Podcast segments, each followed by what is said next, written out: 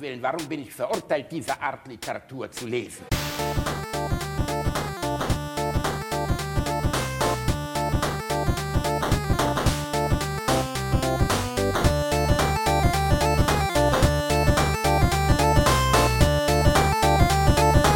Ich lache niemals unter meinem Niveau. Jetzt wollen Sie wohl allein sein, die Engelchen. Die Herrschaften lispeln sich jetzt Koseworte zu. Und dabei möchten sie mich nicht haben, diese Schweine. Hätte ich so ein Weibsbild, ich würde es selber durchvögeln und basta damit. Und wehe, es würde sie einer berühren. Oder wenn sie es auch selber so möchte, würde ich ihr die Fresse derartig polieren, dass sie morgen mit den Augen durch die Rippen glotzt. Naja, diese Fotzen. Wenn es bei denen einmal anfängt zu schmecken, dann wissen sie nicht, wo sie aufhören sollen. Herzlich willkommen Reini? in den 70ern. Oh mein Gott, Reinhard. Ohne Scheiß. Ist dir schon bewusst, was ist das hier, der weiße Ring-Podcast? Ich habe keine oder? Ahnung. Das, Was hast du denn da das, das, war, du das, war der, das war der Monolog, der sich angeschlossen hat an die Szene vom letzten Mal. Ja, aber was für eine Art von Film ist denn das? Also, ja, also ich meine, dass das, dass das keine sonderlich feministischen Meisterwerke sind, äh, die 70er Jahre Pornografie kann ich ja nachvollziehen, aber das trieft ja vor, vor Chauvinismus und Ja, aber du musst überlegen, das, das war eine Zeit, als äh, Vergewaltigung in der Ehe zum Beispiel noch vollkommen normal war und nicht mal eine Und wer Straftat. hat nicht dagegen gestimmt? Der Fotzenfritz. Fotzenfritz. Fotzenfritz. Der jetzt ja, Vorsitzende der CDU. Ach, ein guter Mann. Wir wünschen ihm nur das Beste für seinen Weg an die Spitze. Er hat es endlich geschafft. Endlich hat er das erreicht, was er immer werden wollte, weil es früher, bestimmt hat der schon als Junge davon geträumt, mal Chef der Deutschen Bank zu sein.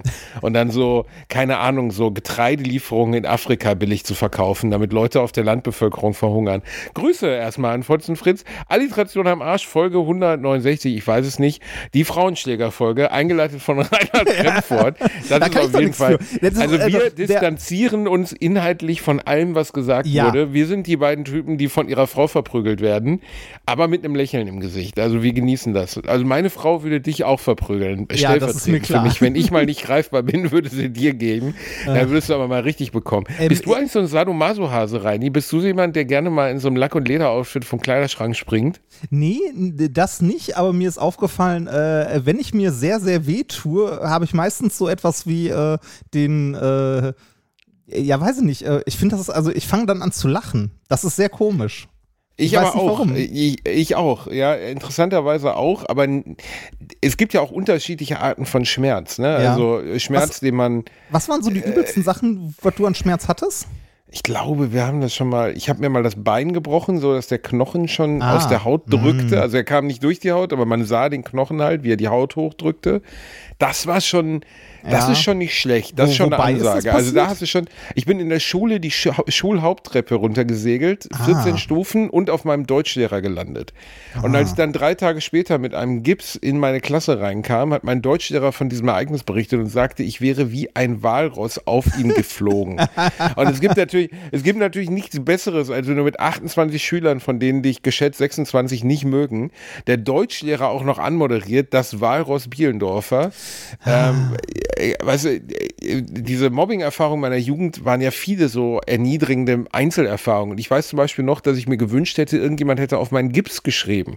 Aber Hat es hat niemand? niemand auf, es hat niemand auf diesen Ernsthaft Gips nicht? geschrieben.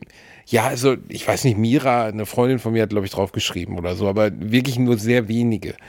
Und das ist ja, der Gips ist sowas wie das Poesiealbum der Veteranen, wenn man möchte. was, also Ja. so der, der Kriegsversehrten. So, weißt du, auf dem Gips muss was gemalt? draufstehen. Ja, da, da war ich natürlich auch nicht scharf drauf. Ich wollte ja Freundschaftsbekundung, werd wieder gesund, du bist der beste Superman oder so. Aber das Oder, so, oder sowas wie Bastis Freundin hat jetzt Urlaub? Fick dich, so. Freund, ohne Scheiß. Egal, egal. Das war, das war nicht schön. Ähm, das tat sehr weh. Ja. Ich habe mal ein Baumhaus gebaut in äh, Rotzhausen. Also nein, ich habe kein Baumhaus gebaut, sondern ich habe mit Benny, meinem Nachbarskumpel, zusammen mir Bretter von so einem Schrott, also es gab Ja, so ein Schrotthaus, jeder das abgerissen. Baumhaus baut, der nicht in den Genau. USA lebt, äh, wo der Vater das Ding, äh, weiß ich nicht, zusammenhämmert und dann äh, irgendwie noch zombie-sicher macht und kaputt Ja oder so. allen, ja, aber alle Kinder in allen Filmen, die ich jemals gesehen habe, haben ein cooles Baumhaus. Von den Simpsons bis zu den Goonies, alle haben ein Baumhaus. Meine weißt du? Frau Und dann ist das auch mit Baumhaus. Strom. Fucking fuck, alle alle haben ein Baumhaus. Und sie hat auch ein Baumhaus. Ich meine, wirklich? Sie hatte ein Baumhaus? Ja, meine, meine Frau hat ein Baumhaus. Hat sie mir äh, letzte Woche noch erzählt. Wir waren ja um Weihnachten rum, war ich bei meiner äh, lieben Schwiegermutter in Ostfriesland, wie du ja weißt. Wir haben ja von da auch ausge Mhm. äh, aufgenommen. Und äh, da hat meine äh, Liebste mir gezeigt und erzählt, dass sie im Garten da damals ein Baumhaus hatte mit ihren Geschwistern zusammen. Das finde ich irgendwie, das sind so Kernerinnerungen, die sind wertvoll. Das ist irgendwie Ja. schön. Ja. Ich hatte kein Baumhaus, Ich du auch hattest nicht. kein Baumhaus in Essen-Altendorf. Wäre auch komisch gewesen, wenn deine Mutter auf die Linde vorm Kirchenplatz dann so ein Baumhaus gebaut hätte. wir Hat hatten den Garten? Marktplatz. Äh, ja, Der Marktplatz. So, ja, aber also wir, wir hatten einen Garten ähm, hinterm Haus, der so ruhrgebietstypisch, wenn man so Reihenhäuser, äh, nee, Reihenhaus ist das falsche Wort, oder? Oder doch? Also so Wohnblöcke, die so einen, Mhm. Gar so einen inneren Garten umschließen. Direkt neben dem Garagenplatz gab es so einen Grünstreifen, den wir Garten genannt haben, wo meine Eltern sogar mal Tomaten angebaut haben. Ähm, aber der, also die, dieser Garten war zum Spielen sehr ungeeignet, weil alle Fenster der umliegenden Gebäude halt auf diesen Garten gezeigt haben. Und du hattest immer, ne, was hat man im Ruhrgebiet immer, wenn man als Kind draußen spielt? Eine Oma, die aus dem Fenster hängt, auf dem Kissen, die sagt, was ist, ist Ruhezeit, ihr Fotzen. Ja, richtig, genau das. Exakt das hatte man da. Deshalb war Spielen Wir da nicht so. Wir hatten aber um die Wir Ecke. hatten Nazi-Opa mit, einem mit einer Augenklappe in der Straße. Der Oh. saß immer am Fenster. Ja, das klingt jetzt ein bisschen elitärer, als es war. Der gu- guckte immer aus dem Fenster und sagt, ja, schießt euch, wenn ihr in meinen, ba in meinen Garten geht. Ja, schießt euch. Hast du der ich- Musterschüler ich weiß- gesehen? Äh, nein. Oh, ist echt das? Nee, nie gesehen. Ah, und dann sollst du den mal gucken, da geht es nämlich genau darum. Wirklich? Um den, ja, Geht um den, nicht? Im Grunde um den Nazi-Nachbarn. Und ein, äh, ein Junge ähm, geht den dann immer besuchen und wird immer faszinierter von dieser ganzen Nazi-Historie und so und äh, sackt da so ein bisschen drin ab. Oh, doch, ja, habe ich mal drüber gelesen. Stimmt. Ja, ja, doch, doch, doch. Äh, Kenne ich. Kenne ich, aber habe ich leider nicht gesehen. Ist, glaube ich, auch ein Buch, ne? Basiert Äh, ist, ist, glaub ich, von, äh, Stephen King. ne? Okay. Glaube ich Ja, dann ist es ein Buch. Ne? Stephen. King ja. schreibt Bücher, schreibt Ja, gern Bücher, also ist eine Literaturverfilmung. Ähm, nee, was wollte ich jetzt sagen? Und äh, genau, ich habe ein Baumhaus gebaut in Gelsenkirchen-Rotthausen, in, auch in so einem useligen Grünstreifen, den wir so am Rand unseres Spielgebietes hatten. Und ähm, eigentlich waren das halt nur Bretter, die wir in so eine Buche gehauen haben. Äh, aus heutiger Sicht auch irgendwie grausam, der arme Baum. und äh, wir hatten halt gar keine Ausrüstung. Ne? Wir hatten einen Hammer, ein paar Nägel und diese alten Bretter, die wir in so einem Abriss rausgefunden hatten. Und dann bin ich da hochgeklettert und war schon so sechs Meter hoch, würde ich vermuten, und wollte da eine Plattform bauen. Bin abgerutscht und von dort oben runtergefallen. Und auf meinen Brustkorb. Zwar war es so Gebüsch darunter, aber äh, ich habe mir nichts gebrochen. Ich weiß aber, es gibt ja so ein paar Erinnerungen an Schmerz, die nicht weggehen. Und ich weiß noch genau, dass die Wucht des Aufpralls mir wirklich die Luft aus den Lungen gepresst hat. Also dass ich wirklich da lag und nicht atmen konnte, so vor für eine Minute oder so. Und ähm, das war, das ist so Schmerz, an den ich W- mich Würdest du sehr sagen, das war so die, die schmerzhaftste Sache oder? Ja, also das mit den Beinen war am schlimmsten, glaube ich. Das war wirklich so, ich werde ohnmächtig Schmerz, glaube ich. Ah, okay. Also so, wenn, wenn sich der Knochen aufteilt, das ist schon ja. mm, Also nicht meine, cool. meine Schwester hat sich, ich glaube auch letzte oder vorletzte Woche die Schulter gebrochen. Ähm, also eine meiner schön. älteren Schwestern. Ja, sie hat Glück, dass sie nicht, äh, nicht operiert werden muss, weil sich das nicht verschoben hat, sondern gerade irgendwie gebrochen ist. Sie ist jetzt nur so, so halb eingegipst irgendwie. Ähm, Wie ist denn passiert? Also Schulterbrust ja eher so vom Fahrradfallen ja, oder so. Ne? äh, eine ganz, ganz blöde Sache. Ähm, ihr Hund hat, äh, also ihr Hund ist äh, jetzt so mittelgroß, so ein Mischling, und äh, der hat Angst vor, ähm, äh, vor Elektrofahrrädern und E-Rollern. Also das ist so ein Willkommen im Jahr 2021. genau. Also der, der erschreckt sich halt immer, weil die halt plötzlich auftauchen und der die wohl nicht hört und nicht wahrnimmt. Es bieten so. sich an die Sentinel Islands. Ja, da da gibt es noch keinen. Aber sonst wird es eigentlich sehr schwierig. Ja, werden, meine, meine Schwester hat halt nicht äh, gesehen, dass da irgendwie so ein, ähm, so ein Roller um die Ecke kam. Der Hund hat sich erschrocken, ist halt, äh, also hat gezogen plötzlich, sie war nicht darauf vorbereitet und äh, der Hund hat sie einfach mal umgehauen quasi. Fuck. Ja, und da ist sie so unglücklich auf die Schulter gefallen, Das dass sie sich die gebrochen hat. Ja, dummer Nachbarn Unfall. von uns hatten, hatten eine Bordeaux-Dogge. Ich Ja. glaube, der lebt mittlerweile nicht mehr. Der war auch harmlos, aber halt ein riesiger Hund, 80 Kilo. Also Bordeaux-Doggen sind so die größten Molosser, nennt man diese, diese Ich hab- Hunderassen. Ich habe gerade so einen Hund vor Augen, der so ein Glas in der Hand schwenkt. Eine Bordeaux-Dogge. Eine Bordeaux-Dogge. Ge- Hallo, meine Lieben, ich bin eine, genau. Und ähm, die Bordeaux-Dogge hat, ähm, äh, wurde von dem Opa beaufsichtigt, mal als die in, der, in dem Urlaub waren. Und hat irgendwas gesehen, ich glaube eine Katze, und gezogen und hat dem Opa den Arm dreimal gebrochen. Oh, okay, das ist bitter. Also, mein, also meine Schwester kann ihren Hund schon festhalten, alles ohne Probleme. Nur wenn du, ähm, wenn du es nicht erwartest und plötzlich äh, umgehauen wirst, das ist schon bitter. Ich glaube, mein. Was ähm, ist denn der Schmerz, an den du dich erinnerst? Damals, als du die Vorhaut in der Colaflasche eingeklemmt hast? Nee, nee, nee, das, das nicht. Das nicht. Äh, früher gab es noch keine 2-Liter-Flaschen, die waren oben.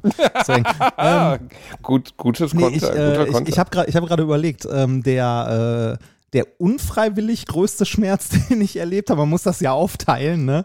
Ähm, waren zwei Dinge. Einmal, als ich mich mit ungefähr 50 km/h mit einem Roller auf die Fresse gelegt habe. Uh, auch nicht schön. Das tat richtig weh. Also da war auch meine Jeanshose durch, äh, Knie blutig, ähm, Ellbogen blutig und das war richtig, richtig unangenehm. Ähm, und danach habe ich dann irgendwann einen Motorradführerschein gemacht. Das ist auch nicht die schlauste Idee gewesen, aber ist egal. Das war deine, Ähm, das war deine Schlussfolgerung danach. Ich mache jetzt einen Motorradführerschein. ja, nein, nein, nein. Ich bin halt lange, lange Roller gefahren. Da habe ich mit dem Roller auch ein, zwei Mal auf die Fresse gelegt mit Lassen, Laub, Straßenbahnschienen, alles Mögliche. Äh, aber ich bin halt gerne Zweirad gefahren. Ähm, und äh, die zweite unschöne oder unfreiwillige Schmerzerfahrung war bei einem Umzug, als wir alles, was irgendwie noch so, also man kennt das ja, ne? man hat irgendwann so einen Umzug, wo so ein Haufen Schrott irgendwo in der Ecke liegt und man alles einfach nur noch in einen Müllsack packt und den dann runterstellt an die Straße. Ne? Ähm, Der diesem- Klassiker. Genau, in diesem Müllsack war alles drin, ne? Von irgendwelchen, äh, irgendwelche Reste vom Regal, Müll, bla. Und unter anderem auch ähm, ein, äh, ein spitzer, scharfer Gegenstand, der dann aus dem äh, Müllsack äh, rausragte, so ein Stück Metall. Und als ich den dann runtergetragen habe mit meiner kurzen Hose, habe ich mir den schön einmal in die Wade gerammt. Uh, ich erinnere mich, das Bild hast du mir geschickt von deiner Ja. fetten, aufgeschlitzten Wade. Das Aber das tat doch nicht weh, oder? Doch, das tat weh. Das, also, Ach so. das Blut ist runtergelaufen, die Muskelfasern haben, glaube ich, ein bisschen Oh. gelitten. Das tat auf jeden Fall Okay. sehr weh. Im Nachhinein Okay, ich habe ich dachte mir auch jetzt, gedacht, weil es gibt ja bei so Clean Cuts, also wenn du wirklich glatt was schneidest im. Finger und so, spürst du es ja lange Zeit. das stimmt, nicht. aber das war so schräg drin, das äh, war auch eine, also das war auch unangenehm. Ah, aber ähm, alles noch äh, gut verkraftbar zu. Ich weiß, äh, das hast du schon mal erzählt, das kann ich spoilern. Dein Brustkorb. Richtig, Brusttattoo. Dein Brustkorb-Tattoo, ja, das ist- nie wieder. Ja, Reini, du hast aber auch da nicht stehen irgendwie äh, Semper Fi oder so, sondern du hast da einen scheiß DeLorean drauf tätowiert, ja, Digga. aber das, also, also ich äh, meine, du hast dir das größte kenn- Motiv ever ausgesucht. Also so. ich, ich kenne ja auch Leute, die, die noch mehr tätowiert haben auf der Brust und so. Und ich sitze da jedes Mal neben und denke mir so, Respekt. Ja, äh, es gibt ja auch Leute, äh, meine äh, Freundin Eva, Grüße gehen raus an Eva, falls sie uns hört, die hat zum Beispiel den ganzen Arm schwarz tätowiert, also Ja. schwarz-schwarz und lässt sich jetzt Stellen davon wieder, soweit ich das verstanden habe, weiß tätowieren. Also weglasern Ähm, oder äh, was? Nee, nee, nee, nee. Die lässt sich, also, oder, oder sie hat die freigelassen oder so. Jedenfalls hat sie so ein Blütenmuster auf dem Arm. Und das Blütenmuster ist aber so ein ganz filigranes, ist weiß. Ja. Und der Rest des Arms ist einfach pechschwarz. Ja. Und das ist schon, also da muss es schon länger sitzen, bis sie das Ding so richtig Edding-mäßig eingefärbt Ja, ja, haben. so, so ein Blackout-Ding, das machst du auch nicht in einer Sitzung. Da bist du länger, länger mit Hast du dich mal besoffen auf einer Party dekoriert? äh, Mit Edding nee. oder so? Nee, nee, das ist mir tatsächlich nicht passiert. Ich habe mir Also- mal besoffen auf einer Party so ein Muchacho-Bart gemalt. Also völlig besoffen. Mit dem Edding. Weißt Ja, du, so die Mexikaner, weißt du, so, Besser das, so ein als so ein Bart. Hitler, besser das als so ein Hitlerbart. Äh, Ja, das stimmt. Allerdings, wenn du zwei Wochen lang mit dem, mit dem schwarzen Schatten eines nicht Muchacho-Barts, nein, den kriegst du nicht ab. Ich, hab, ich war so besoffen, ich habe einfach, ey, den kriegst du überhaupt nicht von der Haut mehr. Das dauert ewig. Ich habe mir einen heißen gerieben, ich habe mir fast die Haut abgerubbelt, ne? Haben dich Und die Leute wenigstens Sancho oder Pancho genannt? Pancho Bielendorfer, natürlich. Ja. also ich bin auf jeden Fall eine gewisse Zeit mit diesem, mit diesem Ding im Gesicht rumgelaufen. Das war nicht cool. Das war, war so wie damals, als ich mein Augenbrauenpiercing entzündet hat, ich einfach so ein Ei am Auge hatte für Wochen. Du hattest ein Äh, Augenbrauenpiercing?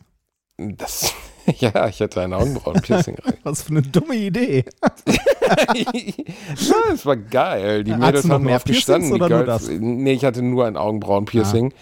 Ähm, meine Frau hatte ein, oder hat bis heute ja ein Nasenpiercing. Ja. äh, von dem sie Stein und Bein behauptet, dass der Piercer, der es gegen den Willen ihrer Eltern, ihre Eltern sind irgendwie ausgeflippt, sie war 15 oder so, äh, gemacht hat, dass er währenddessen gekifft hat. Das finde ich auch sehr vertrauenswürdig, wenn der Tier sich erstmal eine schöne Lunte anzündet, so, ja, Mama Mädchen, wenn die kann ich mir mal einen schmauken hier. Mal Also da Nase war, her. das waren, ich habe das in Essen bei Wildcat, glaube ich, Ah. hieß das, gemacht. Ja. Ähm, also ich wollte schon The Real Deal, also sagen wir mal Profis am Werk, aber im Rückblick halt auch so komische Scheiße. Also Ja, ich kann gar nicht mehr sagen, warum ich das gemacht habe. Also ich glaube, das Bedürfnis dazu zu gehören. Und es gab ja auch wirklich, besonders in der New Metal Phase der frühen 2000er, späten 90er, also so Limp Bizkit Zeit und sowas, ne, Wes Borland, der Gitarrist von, von Limp Bizkit. Da gab es ja eine kurze Zeit, in der sowas wie Augenbrauen-Piercing, der Korn-Sänger Jonathan Davis hatte das ja auch, cool war. Ja, Aber es war halt auch nur cool, wenn du der, der Chef von so einer, von so einer Combo warst und nicht, wenn du irgendwie so ein fetter Junge aus Gelsenkirchen warst. Dann sahst du halt einfach nur gestört aus mit deinem Piercing. Ja, aber Piercings hatten, glaube ich, generell so, also gibt es ja immer noch reichlich und so, ne? Und ähm, meine persönliche Empfehlung, ich habe selber kein Piercing, aber in meinem Freundeskreis, beziehungsweise äh, einer meiner Brüder hat ein paar Piercings, kann ich nur empfehlen, äh, geht in ein ordentliches Piercing-Studio und nicht zwingend zu einem Arzt. Manche Leute glauben nämlich, es wäre eine super Idee, das bei einem Arzt machen zu lassen.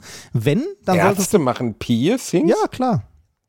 Wenn, dann sollte es ein Ärzte? Arzt sein, der Wirklich? das häufiger macht. Wenn das nämlich ein Arzt ist, der es nicht häufiger macht, hat der im Zweifelsfall keine Ahnung davon. Ähm, Okay. Aber Piercings sind doch vorbei, oder? Ist eigentlich vorbei. Ja, also nee, außer ich so glaub- für Fetischbereich, ich lasse mir schön Prinz Albert stechen oder irgendwie so, so ein bisschen so flippige Mädels, die mal richtig wild sein wollen, sich so ein Herzchen, äh, Nippelpiercing machen und so, was Ja, ich ja noch nicht mal so unattraktiv finde. Aber äh, grundsätzlich ist das Thema Piercing. Kennst du irgendjemanden in deinem näheren Umfeld? Ja, du sagst jetzt deinen Bruder. Der Bruder, den ich kenne? Ja. Der hatte früher ein Zungenpiercing. Oh, oh auch ganz schlimm. Zungenpiercing. Oh. Zungenpiercing war hart, ne? Oh ja, Zungenpiercing war irgendwie so. Das, äh, das, also meine Oma hätte es ordinär gefahren genannt. Also ich ich- finde es aber aus irgendeinem Grund ehrlich gesagt auch ordinär. Dass, dass du sowas in der Zunge. Ich, Ja. Also Das, äh, äh, ich habe, glaube ich, ich frage mich gerade, ob ich mal eine Frau geküsst habe, die ein Zungenpiercing hatte, aber ich glaube nein.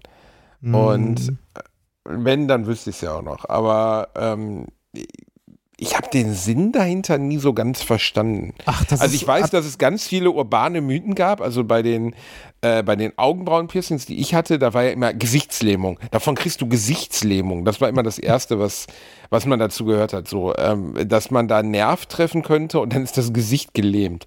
Offensichtlich war mir mein Gesicht nicht genug wert, um es sein zu lassen. Ich habe es ja da trotzdem gemacht. Ähm, und bei Zungenpiercing war es natürlich der Verlust des Geschmackssinns. Da hatte ich dann Ja. doch ernsthaft Angst vor. Das hätte ich nicht gemacht. ja, der Verlust des Geschmackssinns äh, ist wahrscheinlicher bei Du kriegst die Weisheitsszene raus. Da kann das kannst du wirklich passieren. Ja, da kannst du den Geschmackssinn bei verlieren, ähm, weil da ein Nerv langläuft, ähm, der halt Teile vom Geschmack und so macht. Also Boah, wenn das- du da das- Pech hast. Ein, Das äh, fände ich übrigens sensorisch wirklich, wirklich schlimm. Also, ja, ich auch. äh, ich auch. also den Geschmackssinn zu verlieren, ähm, was ja jetzt viele, die an Corona erkrankt waren, zumindest temporär hatten. Ja, hast du das mit den Yankee das ja- Candles mitbekommen damals, als die erste Corona-Welle kam? Nee. Man kann, äh, äh, äh, Yankee Candles, das sind diese äh, amerikanischen Duftkerzen, die in so, Gla also in so Gläsern immer drin sind. Die sind ganz bekannt. Also wenn du es mal googelst und ein Bild siehst, die kennst du auf jeden Fall. Die hast du 100 pro schon bei irgendeiner, äh, irgendeiner Freundin deiner Frau oder bei dir selber zu Hause oder bei, was weiß ich nicht wo gesehen. Äh, ich sehe es gerade, habe ich noch nie gesehen. Okay, ähm, auf jeden Fall die Dinger, die riechen sehr, sehr stark. Das sind Duftkerzen und mit Beginn der ersten Corona-Welle äh, konnte man äh, ganz gut sehen, dass sich die Amazon-Bewertungen, die negativen Amazon-Bewertungen für die Yankee Candles äh, hatten einen Hochpunkt. Ähm, ganz viele Leute haben nämlich gesagt, die riechen nichts. Also die Kerzen Das- werden kaputt, weil sie riechen nach nichts. Das ist natürlich, das ist natürlich auch blöd, wenn man erstmal, man, man hat Corona, aber man denkt, man müsste jetzt erstmal eine Amazon-Bewertung über seine Kerze schreiben. Ja, also die Leute haben das ja teilweise, weiß, wenn die, wenn die ja, Asylmant also nicht so große Symptome hatten, vielleicht gar nicht mitbekommen. Aber man konnte wohl tatsächlich einen Anstieg von negativen Bewertungen bei den Yankee Candles sehen mit dem Aufkommen der ersten Corona-Welle. Krass, schräg. Also, der wusste ich nicht, aber ich finde den Gedanken, keinen Geschmackssinn mehr zu haben, ähm, das hat mir jemand gesagt, also ich glaube meine Oma, am Ende hat man nur noch Essen. Das klingt sehr hart, aber es ist ja, also, nee, aber wenn du, sag mal, du bist 90, okay? Und du siehst nicht mehr so doll, hörst nicht mehr so doll, sagen wir mal ganz ehrlich, gefickt wird sehr wahrscheinlich auch nicht mehr viel. Also höchstens, du hast wirklich zufällig deinen Partner noch am Start, aber jetzt mit 90 nochmal jemanden kennenlernen Ja, ein Sexualleben schwierig. haben, eher unwahrscheinlich. Und äh, wenn man es dann runterbricht, dann sind die Highlights auf jeden Fall lecker essen, ne? Also, ja. weil viele andere Sachen stehen dir sehr im Weg und also wenn du noch gut essen kannst, es gibt ja auch ältere Menschen, die dann Verdauungsprobleme bekommen oder mhm. ne, also einfach Dinge nicht mehr vertragen. Aber es ist definitiv noch eine Sache, die noch gut geht, also eventuell noch gut geht und dann äh, ne, sensorische Freuden bereitet. Ja, und das ist ja auch, also gut essen und dieses, äh, das ist ja schon ein hoher Wert. Also das, das, das wäre was, worauf ich nicht verzichten wollen würde. Ja. Dieser Genuss von gutem Essen. Ja. Äh, Hab ich da haben wir ja letztens auch mal drüber gesprochen, dass meine Eltern dafür keinen Sinn hatten und dass ich das immer so schlimm fand, weil ich das nicht nachvollziehen kann, wie man Essen zum Beispiel nicht. Also mein Vater isst als Funktion. So, ja, weißt du, weil sonst wäre er tot. Ich kenne, ich kenne solche Leute und jedes Mal, wenn ich irgendwie äh, mich auf die Waage stelle, beneide ich solche Leute, weil äh, ich verbinde mit Essen auch deutlich mehr als einfach nur eine Nahrungsaufnahme. Ähm, ich mag kochen, ich mag aber auch Essen sehr gerne. Auf der anderen Seite ist ja Sättigkeit, also das habe ich von, erinnere ich mich noch an die großen Supermodels der 90er Jahre, äh, Claudia Schiffer, Kate Moss, dann gab ja, ja. gab ja irgendwann diesen äh, Magermodel-Trend. Und dann gab es ganz viele Magazine, so, so Anorexia heute oder keine Ahnung, wie das heißen sollte, jedenfalls, wo dann die Tipps der Magermodels drin waren, dass man sich zum Beispiel auch total gut, und da dachte ich auch so, dass, also das würdest du heute nicht mehr abdrucken, weil äh, da würde dann irgendein Redakteur sagen, hä, wir erziehen gerade junge Frauen magersüchtig zu werden. Aber äh, ich weiß noch, dass einer der Tipps war, dass man sich Wattepads essen kann. Oh, weil die haben keinen, ja. die, die werden Kein normal Nährwert. wieder ausgeschieden, genau, die haben keinen Nährwert und die, die werden nicht verdaut, sondern du scheidest, du scheißt dann halt Wattepads, aber dann, die saugen sich halt mit Flüssigkeit voll und dann, du bist satt. Und Schlimm. allein der Gedanke, ne, dass, ja, aber du siehst ja jetzt, hast du letztens dieses Wolfgang Job-Interview gesehen, was er gegeben hat? Äh, nee.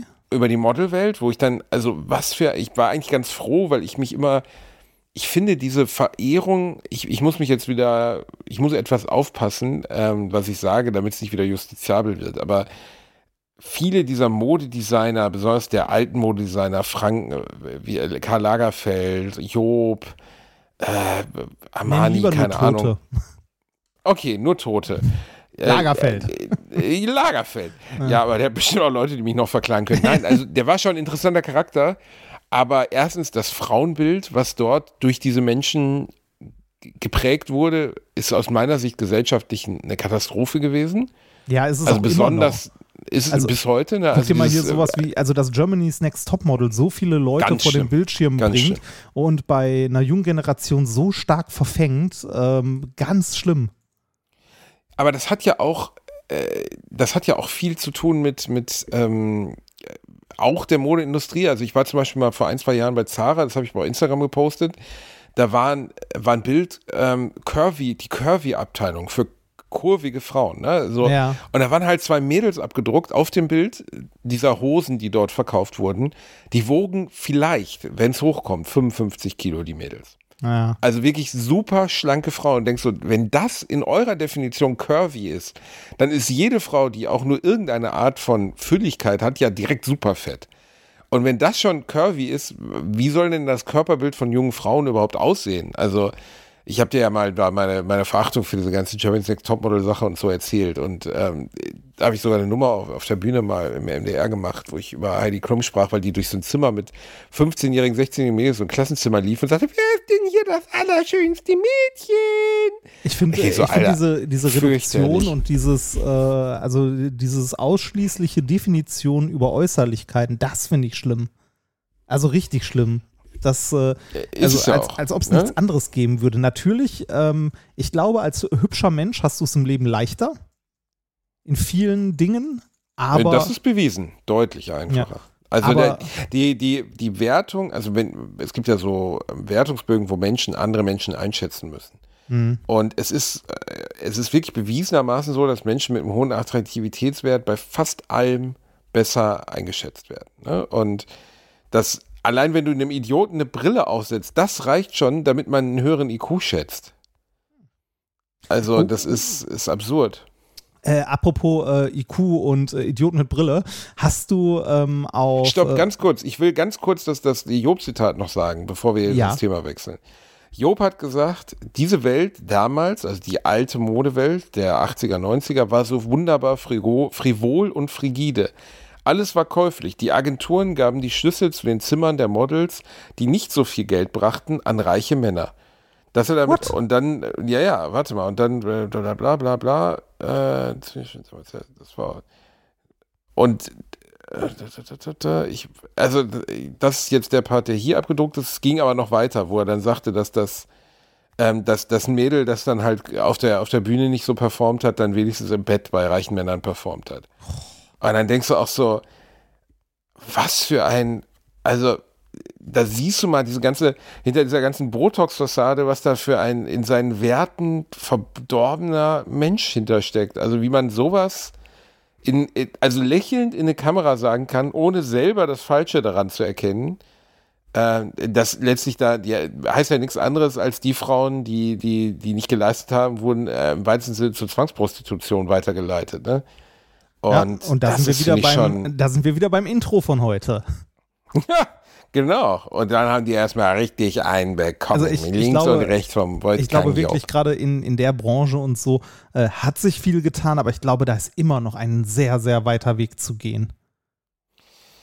Ich glaube, also was sich schon in den letzten Jahren getan hat, was ich auch grundsätzlich richtig finde, also zum Beispiel dieses Perfekt, Unperfekt, so darf, ne, das darf Werbung macht mit Frauen, die schon sehr, sehr kräftig sind und da im Bikini stehen oder in, Unterwäsche und das sind halt auch alles menschliche Formen, so. Die dürfen halt nicht ausgeschlossen werden in der Werbung, nur weil eine Frau irgendwie eben nicht Kleidergröße 36 hat.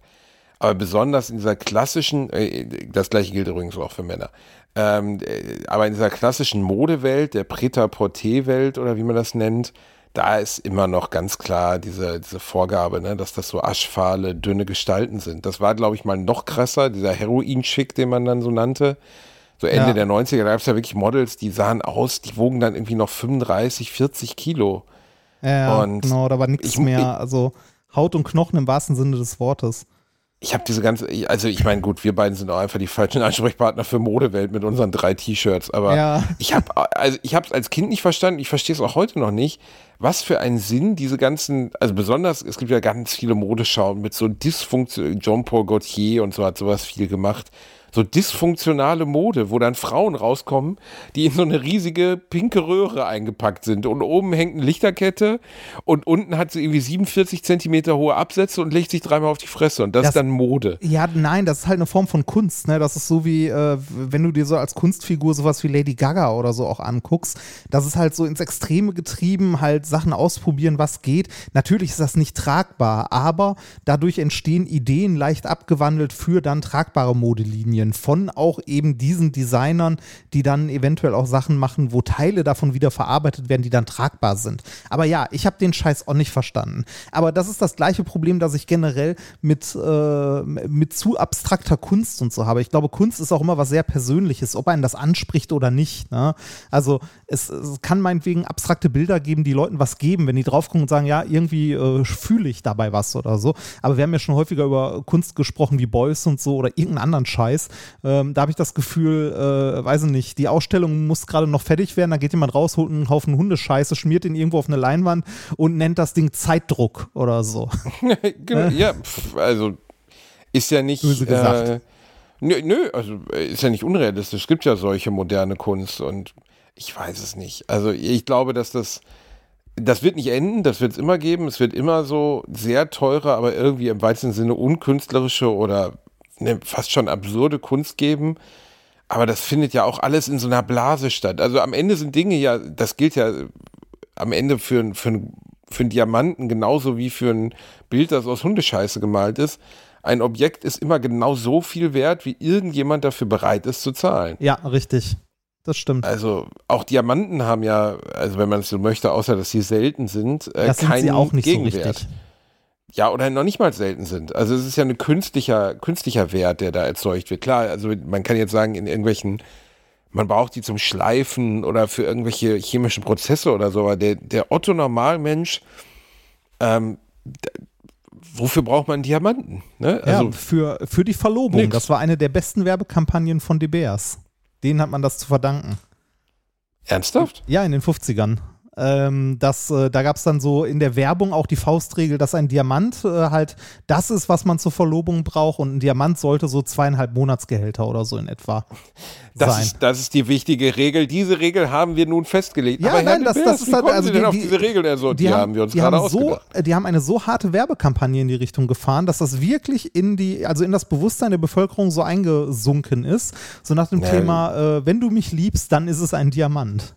Ne, da, daher auch dieser Spruch Diamonds are forever und sowas oder Diamonds are a Ja, girl's und best are friend. Girls Best Friend, Ja. wollte ich gerade sagen. Ne? Das Genau, ist ja wirklich also- der, der klassische, ich habe da gar nicht drüber nachgedacht, dass das am Ende von der Industrie gesteuert wurde. Also macht ja auch total Sinn.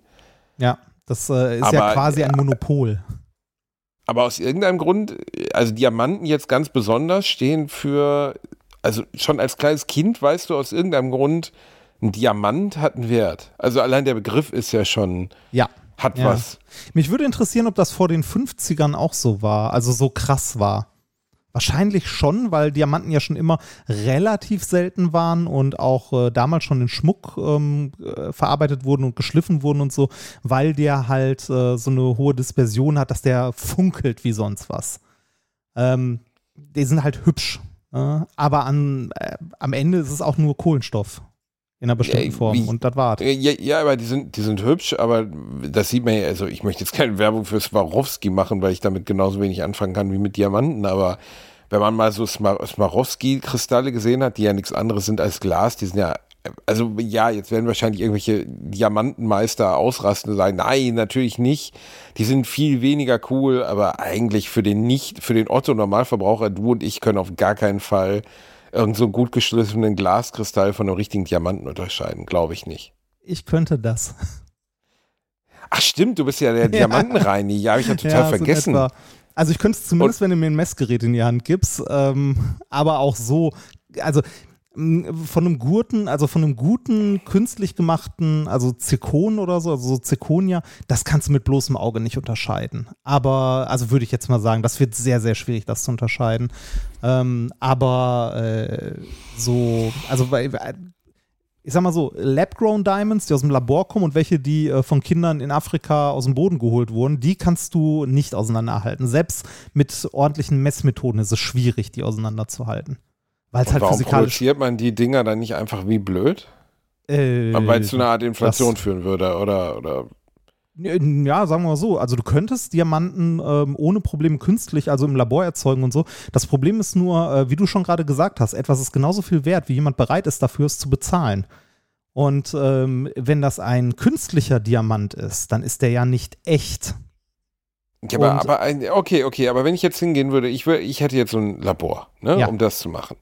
Es gibt Ja. ja, so ein paar äh, ganz in der Weltgeschichte bekannte Diamanten. Ich glaube, im, im, ist es im, in der Krone der Königin ist einer drin, der sehr bekannt ist. Und da gibt es irgendwie einen Kohinoor. anderen, der, der Koinor, genau, der Koinor-Diamant und so. Jedenfalls, es gibt sehr, sehr große Diamanten, ne? Also die einfach eine hohe Karatzahl haben. So nennt man Genau. das doch in dem Fall Ja, auch, genau. ne? Dass der, Genau. äh, also die in den britischen Kronjuwelen waren die größten Diamanten, die es je gab. Also die größten weißen Diamanten, die man je gefunden hat. Die man anderen Völkern geklaut hat, richtig? Ja, das, also, Na, ne, Natürlich. Und äh, also äh, man hat jetzt diesen Koinor-Diamanten, der in der Krone drin steckt, beispielsweise, ne? ja, Stücke davon.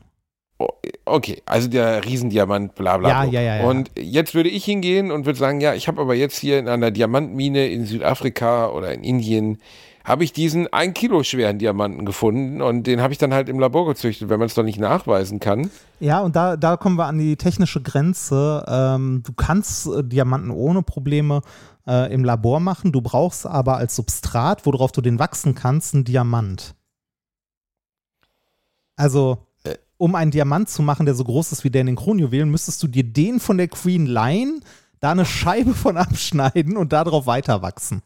Das nennt man Meinst du, die Queen wäre bereit dazu? Die würde Nee, sagen, ich ja, klar. Nicht. Ich glaube nicht. Was aber ganz interessant ist, also vor ein paar Jahren, als ich äh, so am Ende meiner Doktorarbeit war, gab es eine Arbeitsgruppe, die es geschafft haben, einkristalline Diamanten, also nach langer, langer Zeit, auf anderen Substraten zu wachsen, aus so einem Schichtsystem. Das sind mal einen heteroepitaktischen Diamant. Und die haben es geschafft, einen Einkristall in Bierdeckelgröße zu machen. Und da ist das Potenzial definitiv da, größere Diamanten zu machen.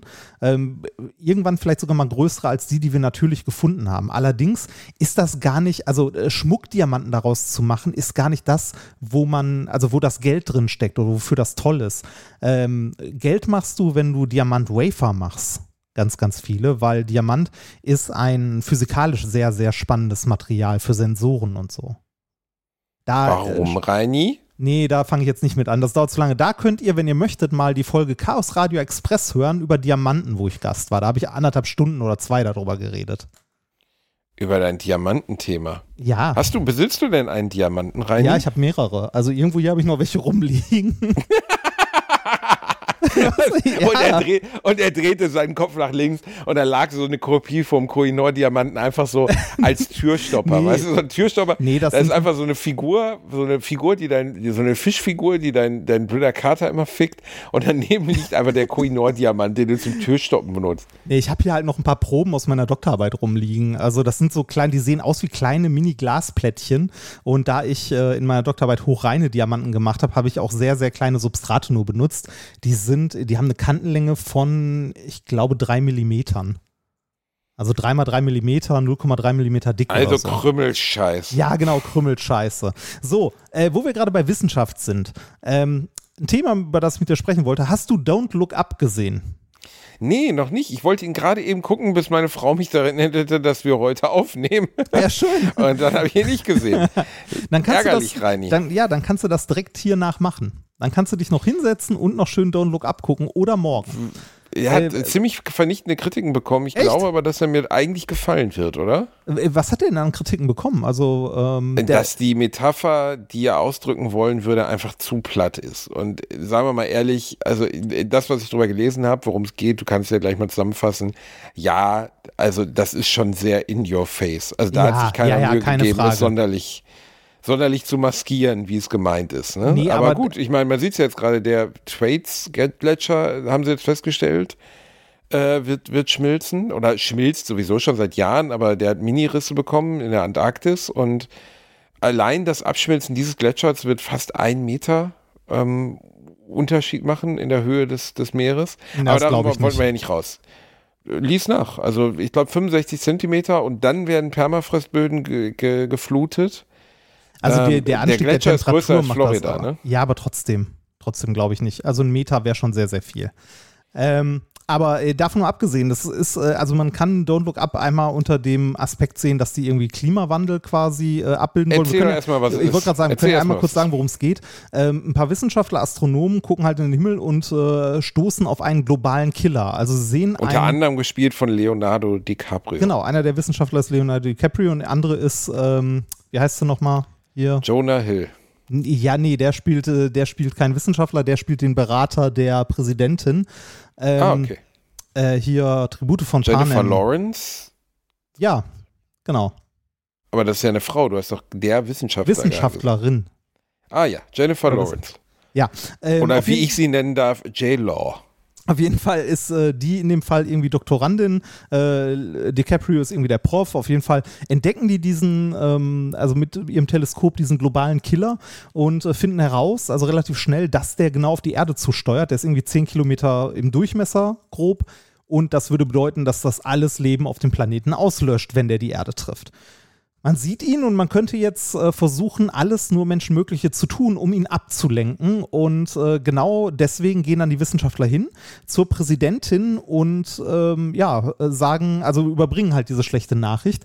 Ähm, aber die wird anders aufgenommen, als sie erwartet haben, denn die Präsidentin reagiert komplett anders. Sie sagt nämlich äh, sowas wie: Ja, ja, Untergangsszenarien haben wir hier äh, zweimal die Woche, passt gerade nicht in den Wahlkampf und so. Ja. Und, ähm, ja, ne? ist nicht so weit, also, also kurz, ist kurz nicht gesagt, so weit weg von der Realität. Kurz gesagt, man glaubt den Wissenschaftlern nicht. Dann gehen die in eine Talkshow und versuchen das in einer Talkshow ähm, halt. Reini, äh, nicht zu viel spoilern. Nee, nee, nee, Film, zu viel ne? nicht. Äh, also da hört es dann auch auf. Dann gehen die, nee, gehen, zu viel nicht. dann gehen die in eine Talkshow und äh, versuchen in der Talkshow halt der Allgemeinheit, das kann man auch im Trailer sehen, äh, zu erklären: Hör mal, da äh, kommt ein globaler Killer auf uns zu, ne? wir müssen da mal was tun. Ähm, und in der Talkshow merkt man auch, dass die nicht wirklich ernst genommen werden, sondern es ist eher so, ah, die äh, oder nee, Sat 1 Frühstücksfernsehen so, wenn dieser Komet kommt und das Haus meiner äh, Ex trifft, würde das Haus dabei kaputt gehen? Weißt du, so, also solche Fragen bekommen die Die halt Antwort gestellt. ist ja. Juhu! Ja.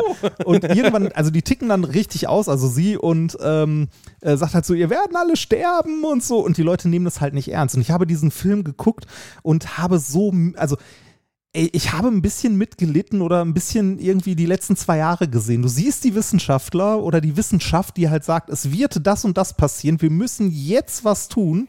Und du siehst genau die gleichen Dinge, die wir in den letzten zwei Jahren gesehen haben, dass die Politik es nicht auf die Kette bekommt, mal äh, irgendwie an einem Strang zu ziehen und das ordentlich zu machen, weil ist ja gerade Wahlkampf.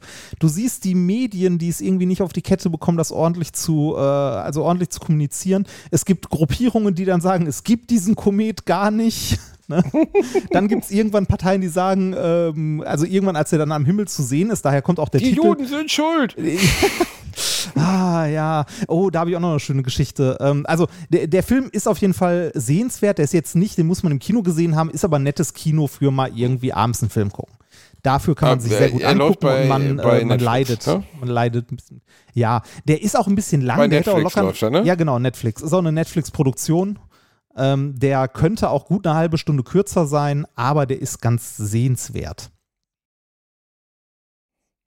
Aber die Parabel, die du jetzt aufgemacht hast, ist ja, oder die Metapher, hast du jetzt in Corona-Richtung geschwenkt, aber eigentlich ist Ja. es ja gefühlt, und da ist ja auch DiCaprios großes Thema, da gehört er ja, nennen wir es mal bei den Prominenten, wirklich zur Speerspitze und man nimmt ihm auch ab, dass er es ernst meint, Klimaschutz. Ne? Also das ist ja, Ja. aus meiner Sicht, als ich den Trailer gesehen habe, geht es ja deutlich mehr gefühlt um das Thema Klima. Ich würde gar Also nicht um mal das- sagen, ich würde gar nicht mal sagen, dass es um ein Thema geht, sondern es geht um das Grund, ne? Also das vielleicht. Genau, es geht um das Grundprinzip der Wissenschaft äh, halt, also die Wissenschaft als eine Meinung nur so. Ja, ja, du hast eine Meinung, aber ich sehe das anders, so in etwa. Ne? Also, Fak also Ignoranz von Fakten. Aber da sind wir ja nicht weit weg von der Realität. Also ich meine, Nee, wenn sind wir wir jetzt, nicht. wenn wir, wenn wir, nein, aber wenn wir das jetzt übertragen, äh, und das ist ja auch bewusst so, so gebaut, übertragen in das Thema Klimaschutz, ähm, dass wir überhaupt Klimakonferenzen abhalten, auf denen Klimaziele lose vereinbart werden, ne, in denen die großen Big Player wie, wie China und Russland gar nicht erst auftreten oder wenn sie auftreten, von vornherein schon anmoderieren, dass sie sowieso nichts unterschreiben werden. Und wenn sie was unterschreiben, werden sie sich nicht dran halten. Also ist deren Unterschrift dann auch schon wieder für den Arsch. Also das wundert, ich weiß gar nicht, wer das, wer das letztens zu mir sagte, das wundert mich halt auch so. Warst du das? Äh, Was denn? Weil die Russen haben ja auch Kinder. Ne? Also die Ja. haben ja einfach, also die Russen haben auch Kinder und die, die Chinesen haben auch Kinder. Und die müssen doch auch ein Interesse, also selbst die, die, die Führung des Zentralkomitees der Chinesen, die haben ja auch Kinder.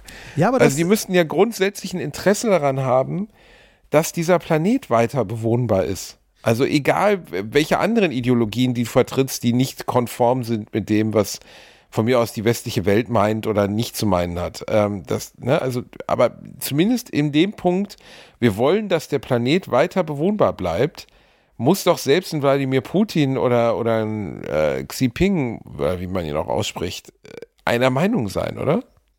dafür musst du erstmal akzeptieren, dass äh, diese, also äh, dass die Wissenschaft äh, diesen, die diesen Klimawandel mehr als belegt hat, ähm, dass der Mensch gemacht ist, dass der Mensch was ausrichten kann und so. Das, also diese wissenschaftliche Erkenntnis musst du erstmal akzeptieren, um überhaupt politisch in irgendeiner Form äh, in die Richtung was tun zu können oder zu wollen. Ich meine, du musst gar nicht so weit gucken. Du kannst in unseren Bundestag gucken und dir äh, die, äh, ne, die Nazis ganz rechts angucken. Die sagen immer noch, den Klimawandel, den gibt's, aber der ist nicht menschengemacht. Wir haben da keinen Einfluss drauf.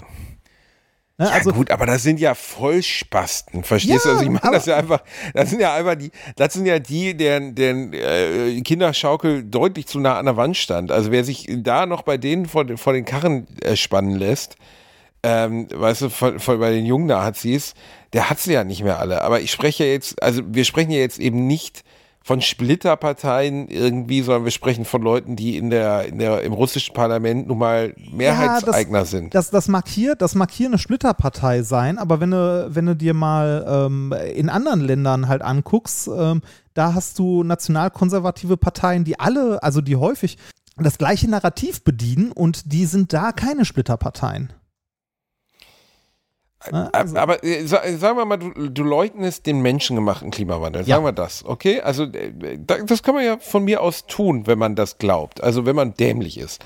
Na, also wenn man wirklich alles ignoriert, Ja. was die Wissenschaft seit 100 Jahren, seit 150 Jahren mittlerweile. Also ich habe letztens, hatten wir bei Top News und haben wir dann leider nicht verwendet, einen Zeitungsartikel von 1880 81, glaube ich, aus einer Zeitung in Liverpool, die über die Erwärmung der Atmosphäre schrieben aufgrund von CO2. Also es war ja, vor das war, glaube ich, sogar eine 140 Studie, Jahren schon. im, eine Studie ursprünglich im Auftrag der Erdölindustrie, war das, glaube ich, sogar mal. Aber ja, das ist, das ist lange, lange bekannt, dass das halt ein Treiber ist und unsere Modelle für, äh, für den Klimawandel werden, also in der Wissenschaft, werden immer genauer. Ne? Und man äh, versteht immer mehr, wie dieses komplexe System funktioniert. Aber wie gesagt, wenn du äh, der wissenschaftlichen Methodik oder der äh, Wissen, also der Wissenschaft an sich irgendwie erstmal ihre Berechtigung absprichst, ne, dann ist das kein Problem, dann kannst du das machen. Ja, ja, gut, aber, wenn du hingehst und sagst, ja, okay, menschengemachter Klimawandel gibt's nicht, ne? Die Sonne Ja. muss weniger scheinen, Genau. sagt, sagt Frau Storch, ne? Ja. Da- Das ist ja, also natürlich ist das völlig plemplem und Bullshit. Aber okay, sagen wir mal, kann man so sagen, wenn man das meint. Ja. Aber dann heißt es ja trotzdem nicht, also selbst wenn wir jetzt ignorieren, dass der Mensch das zu verantworten hat, dann sollten wir doch, selbst wenn wir die, diesen Fakt ignorieren, Interesse daran haben, ihn aufzuhalten, auch wenn er Ja. nicht von uns kommt. Ja, aber da sind wir an dem Punkt, das eine ähm, äh, zieht das andere nach sich. Du hast die Geschichte, also du, du ähm, bist an dem Standpunkt, dass der Mensch, äh, der Einfluss des Menschen gar nicht groß genug ist, dass der Mensch da irgendetwas verursacht haben könnte. Das bedeutet gleichzeitig aber auch, dass der Einfluss des Menschen nicht groß genug ist, um irgendetwas dagegen zu tun. Ja, aber Mir kann man muss das sagen. wirklich? Ich, hallo, also äh, es gibt eine, eine Menge Leute, die, äh, also nein, viele sind es nicht, die sind nur laut, äh, die halt abgedreht sind. Ne? Und die, äh, das Schlimme ist, das zieht sich durch alle Gesellschaftsschichten. Also ich meine, du kannst ja auch die, die ganzen Querspinner angucken, ne? da kannst du ja auch sagen, wie kann man auf die Idee kommen, dass, dass so eine Impfung eine Gentherapie ist, wie sie es nennen. Oder dass das irgendwie von den Rothschilds gemacht wurde, um uns alle zu unterjochen oder so. Also ich frage mich bei vielen Leuten, wie kann man so weit abdriften? Wir haben letztens, also Nikolas und ich haben bei einem Wissenschaftspodcast, ne, methodisch inkorrekt, das ist ein Wissenschaftspodcast, haben wir eine Hörermail von jemandem bekommen, der uns geschrieben hat, ähm, ja, bei diesen Querdenker-Protesten, das, äh, also da sind ja gar keine Rechten dabei. Ne, ihr habt das ja wahrscheinlich nie gesehen. Es dauerte drei Mails hin und her. Ne? Also ich, wir haben ihm geantwortet. Es dauerte drei Mails und in der letzten Mail, die wir von ihm bekommen haben, waren wir bei der internationalen Hochfinanz, die ähm, eigentlich hinter Hitler stand. Ne? Hitler, war nämlich nur, Hitler war nur eine Marionette und der Erste Weltkrieg wurde von England geplant, um das Deutsche Reich klein zu halten. So, drei Mails. Ja, äh, das hat drei okay. Mails gedauert. Aber ihr habt euch die drei Mails gegeben? Also warum? Immer cool, also weil wir grundsätzlich eigentlich auf jede Mail mal kurz antworten.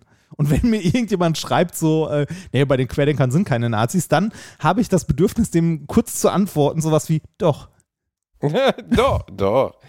Ich weiß nicht, Reini. Es gibt also diese alte Haltung, mit jedem zu diskutieren, äh, habe ich irgendwann Nein. aufgegeben. Äh, diskutieren nicht, also du, du darfst dich von denen auch nicht beschäftigen lassen. Ne? Wenn mir jemand so eine Mail schreibt, die irgendwie zwei DIN A4 Seiten äh, lang ist, dann antworte ich mit zwei Sätzen, um den weiter zu beschäftigen, damit er nicht sonst irgendjemanden nervt. Das ist. Äh, Fragen Um stellen ist immer super. Ja, aber also äh, es bleibt bei meiner, bei meiner in Anführungszeichen Frage, wie kann es sein, dass wir, ähm, d- dass wir, also der Film weist ja auch darauf hin und wir sind ja jetzt schon an dem Punkt, wo wir wissen, wir werden wahrscheinlich nichts mehr aufhalten können. Ne? Also wir werden, also wir werden noch, wir werden irgendwie die Auswirkungen verringern können, aber trotzdem bleibt es dabei, dass dass wir nicht wissen, ob unsere Enkelkinder einen bewohnbaren Planeten vor sich haben. Ja, es ist höchste Zeit, was zu tun. Ne? Ja, aber das wird ja seit Jahren gesagt. Ja, klar. Jahren. Aber du, du hast auch mal das Problem, ähm, dass du dann zum Beispiel Leute hast, die sagen, ja, aber das bringt ja alles nichts. China macht ja weiter. Äh, wenn wir hier was machen, dann bringt das ja nichts. Das ist halt, das ist halt unangenehm. Also was gegen den Klimawandel zu tun, ist halt nicht kostenlos. Andererseits darf man auch nicht dieses Narrativ bedienen, dass man sagt, ja, es wird ja alles unbezahlbar und unglaublich teuer. Das ist auch wieder totaler Quatsch. Ne? Natürlich kann man eine Wirtschaft umgestalten, dass sie nachhaltig ist und trotzdem funktioniert. Also, wenn du Kohlekraftwerke dicht machst, dann verlierst du natürlich Arbeitsplätze einem Kohlesegment. Aber du gewinnst auch welche, wenn du neue Windräder baust. äh, ja klar, aber äh, also es geht ja jetzt auch nicht mehr darum, irgendwelche Anreize zu schaffen oder Prämien zu zahlen oder zu sagen, hier zu Hause machen wir uns jetzt das Solardach fertig, sondern an sich muss es, bedarf es ja, ähnlich wie bei dem Metroiden-Beispiel, einer weltweiten, universalen, internationalen, grenzensprengenden Anstrengung. Also von allen Ländern der Welt am Ende. Ja, aber irgendwo muss man ja anfangen, ne? Man kann ja jetzt nicht sagen, weil, äh, weil Heinz Otto nicht mitspielt, äh, gehen wir jetzt alle auch nach Hause. Das, das kannst du halt nicht machen. Das dann ich halt halte übrigens das, ne? das, Szenario, dass, dass Wissenschaftler feststellen, dass, dass ein äh, Metroid auf uns zurast und dass das seitens der Politik aus unterschiedlichen Überlegungen geheim gehalten, verschwiegen oder Ne, also man könnte jetzt sagen, Massenpanik vermeiden, aber halt auch aus anderen Gründen, also aus egoistischen Gründen, für sich behalten wird, halte ich für nicht unwahrscheinlich. Ja, aber sowas kannst du nicht machen. Das ist, da sind wir, da sind wir am Punkt, wo an dem ganz, ganz viele Verschwörungstheorien auch scheitern. Man muss sich immer überlegen, wie viele Leute müssten bei dieser Verschwörung denn mitmachen? Das ist genau, also das geht Ich meinte gar nicht Verschwörung. Ich könnte mir einfach vorstellen, dass grundsätzlich ähm, äh, es, es, also da, dass es vorstellbar wäre, dass ihnen nicht geglaubt wird am Anfang, bevor der Metroid nicht äh, groß wie der Mond an unserem Himmel steht. Und äh, ja, aber das, ne, aber das müsstest du dann ja in jedem Land haben, überall, wo Teleskope stehen. Ne, parallel quasi. Äh, ja, das ist ja auch eine Sache, die man immer so, also was heißt denkt, nee, also die, ich habe mich immer gefragt, gibt es, also wie, ich verstehe insgesamt nicht, wie Teleskope genau funktionieren, weil du schaust in den Himmel und äh, du kannst ja eine gewisse Brennweite im weitesten Sinne einstellen, kannst dann auf diesen Punkt am Himmel scharf schauen und drumherum ist alles unscharf. Ne? Also so funktioniert ja erstmal grundsätzlich ein Teleskop. Ja, wobei, wobei also, du davon ausgehen kannst, dass Sachen, die weit weg sind, einfach in der Unendlichkeit dann quasi, also unendlich weit weg sind äh, im Vergleich zu deiner Linse, die du hast und dann ist das im Grunde egal, wo du da scharf stellst. Also das ist ja auch so, dass, also du fragst dich jetzt gerade, warum äh, sieht man nichts mit bloßem Auge oder so, ne? Nee, das ist, das, das kann ich mir vor, also das kann ich mir schon erklären, aber wie wahrscheinlich wäre es, dass wir wirklich einen, einen globalen Killer finden, der in unserer beiden Lebenszeit, weil ich meine, man muss das ja immer auf kosmischen Maßen sehen, ne? Also 50 Jahre sind im Universum ja einfach Gar nichts. nichts. Gar nichts. Und wie wahrscheinlich wäre es, dass wir zum Beispiel einen Kometen, der in den nächsten zehn Jahren hier einschlägt, ähm, nicht gesehen hätten bisher? Oh, das kann ich dir ehrlich gesagt nicht sagen, aber ich weiß, dass es ähm, also dass es Projekte gibt von der NASA und ähnlichem, die genau das tun, halt ähm, sich den Nachthimmel oder Ausschnitte daraus angucken, wo es wahrscheinlicher ist, dass äh, aus der Richtung welche kommen könnten und da halt äh, schauen, ob da was ist, was man eventuell sehen und äh, dessen Flugbahn man berechnen kann.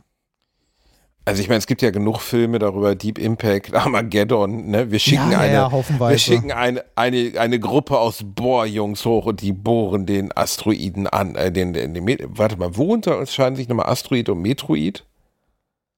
Äh, warte mal, ich glaube, das ist, ähm, der eine ist aus Eis, der andere aus Metall oder so. Ich bin kein Astronom, ich habe keine Ahnung. Also ich habe zu äh, wenig Ahnung davon. Äh, Metroid ist ein Festkörper, äh, ein Festkörper kosmischen Ursprungs, der die Erdatmosphäre durchquert und den Erdboden erreicht hat. Das ist ein Met äh, Meteorit. Ein Asteroid. Ähm, Metroiden sind größer als der interplanetare Staub und kleiner als Asteroiden. Zwischen Metroiden und Asteroiden gibt es weder hinsichtlich der Größe noch der Zusammensetzung eine eindeutige Grenze. Ah. Zusammen mit den Asteroiden und Kometen zählen Metroiden zu den Kleinkörpern des Sonnensystems.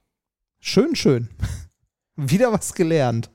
Ja, äh, also es gibt, ich wollte darauf hinaus, es gibt genug Filme, wo darüber gemutmaßt wird, was man tun könnte. Ne? Also ja. ich glaube jetzt hier bei, bei Don't Look Up, das habe ich zumindest in der Pressemeldung oder in der Kritik gelesen, kommen sie ja dann auf, wollen sie die Präsidentin überzeugen, irgendwie alle Atomwaffen äh, des Planeten gleichzeitig auf diesen äh, Metroiden zu schießen, um ihn zu sprengen. Ne? Ja.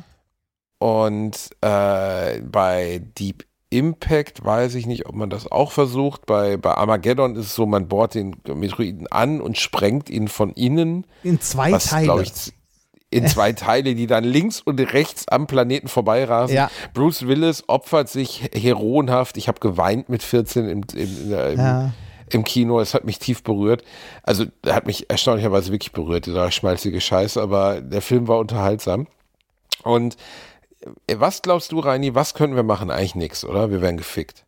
Also wenn jetzt, sagen wir mal, ein 20 Kilometer großer Brocken, 20 Kilometer, ne, also ungefähr, keine Ahnung, die Größe von Köln von West nach Süd, ähm, würde auf, auf unseren Planeten zurasen. Was könnten wir tun? Oh, das, äh, da bin ich, also ich weiß, dass es, ähm, dass es Wissenschaftler gibt, die sich darüber ernsthaft Gedanken machen. Es gibt auch, wie gesagt, reichlich Programme von NASA und so weiter, die wirklich den Himmel beobachten und so potenzielle ähm, äh, Himmelskörper, die irgendwie die Erdbahn kreuzen, auch kartografieren und sich das angucken. Ähm, aber was genau man tun könnte, ist eine gute Frage. Also ich meine, wir haben es ja jetzt mit äh, Rosetta und so gesehen, dass wir ähm, rein technisch in der Lage dazu sind, auf ähm, Asteroiden zu landen.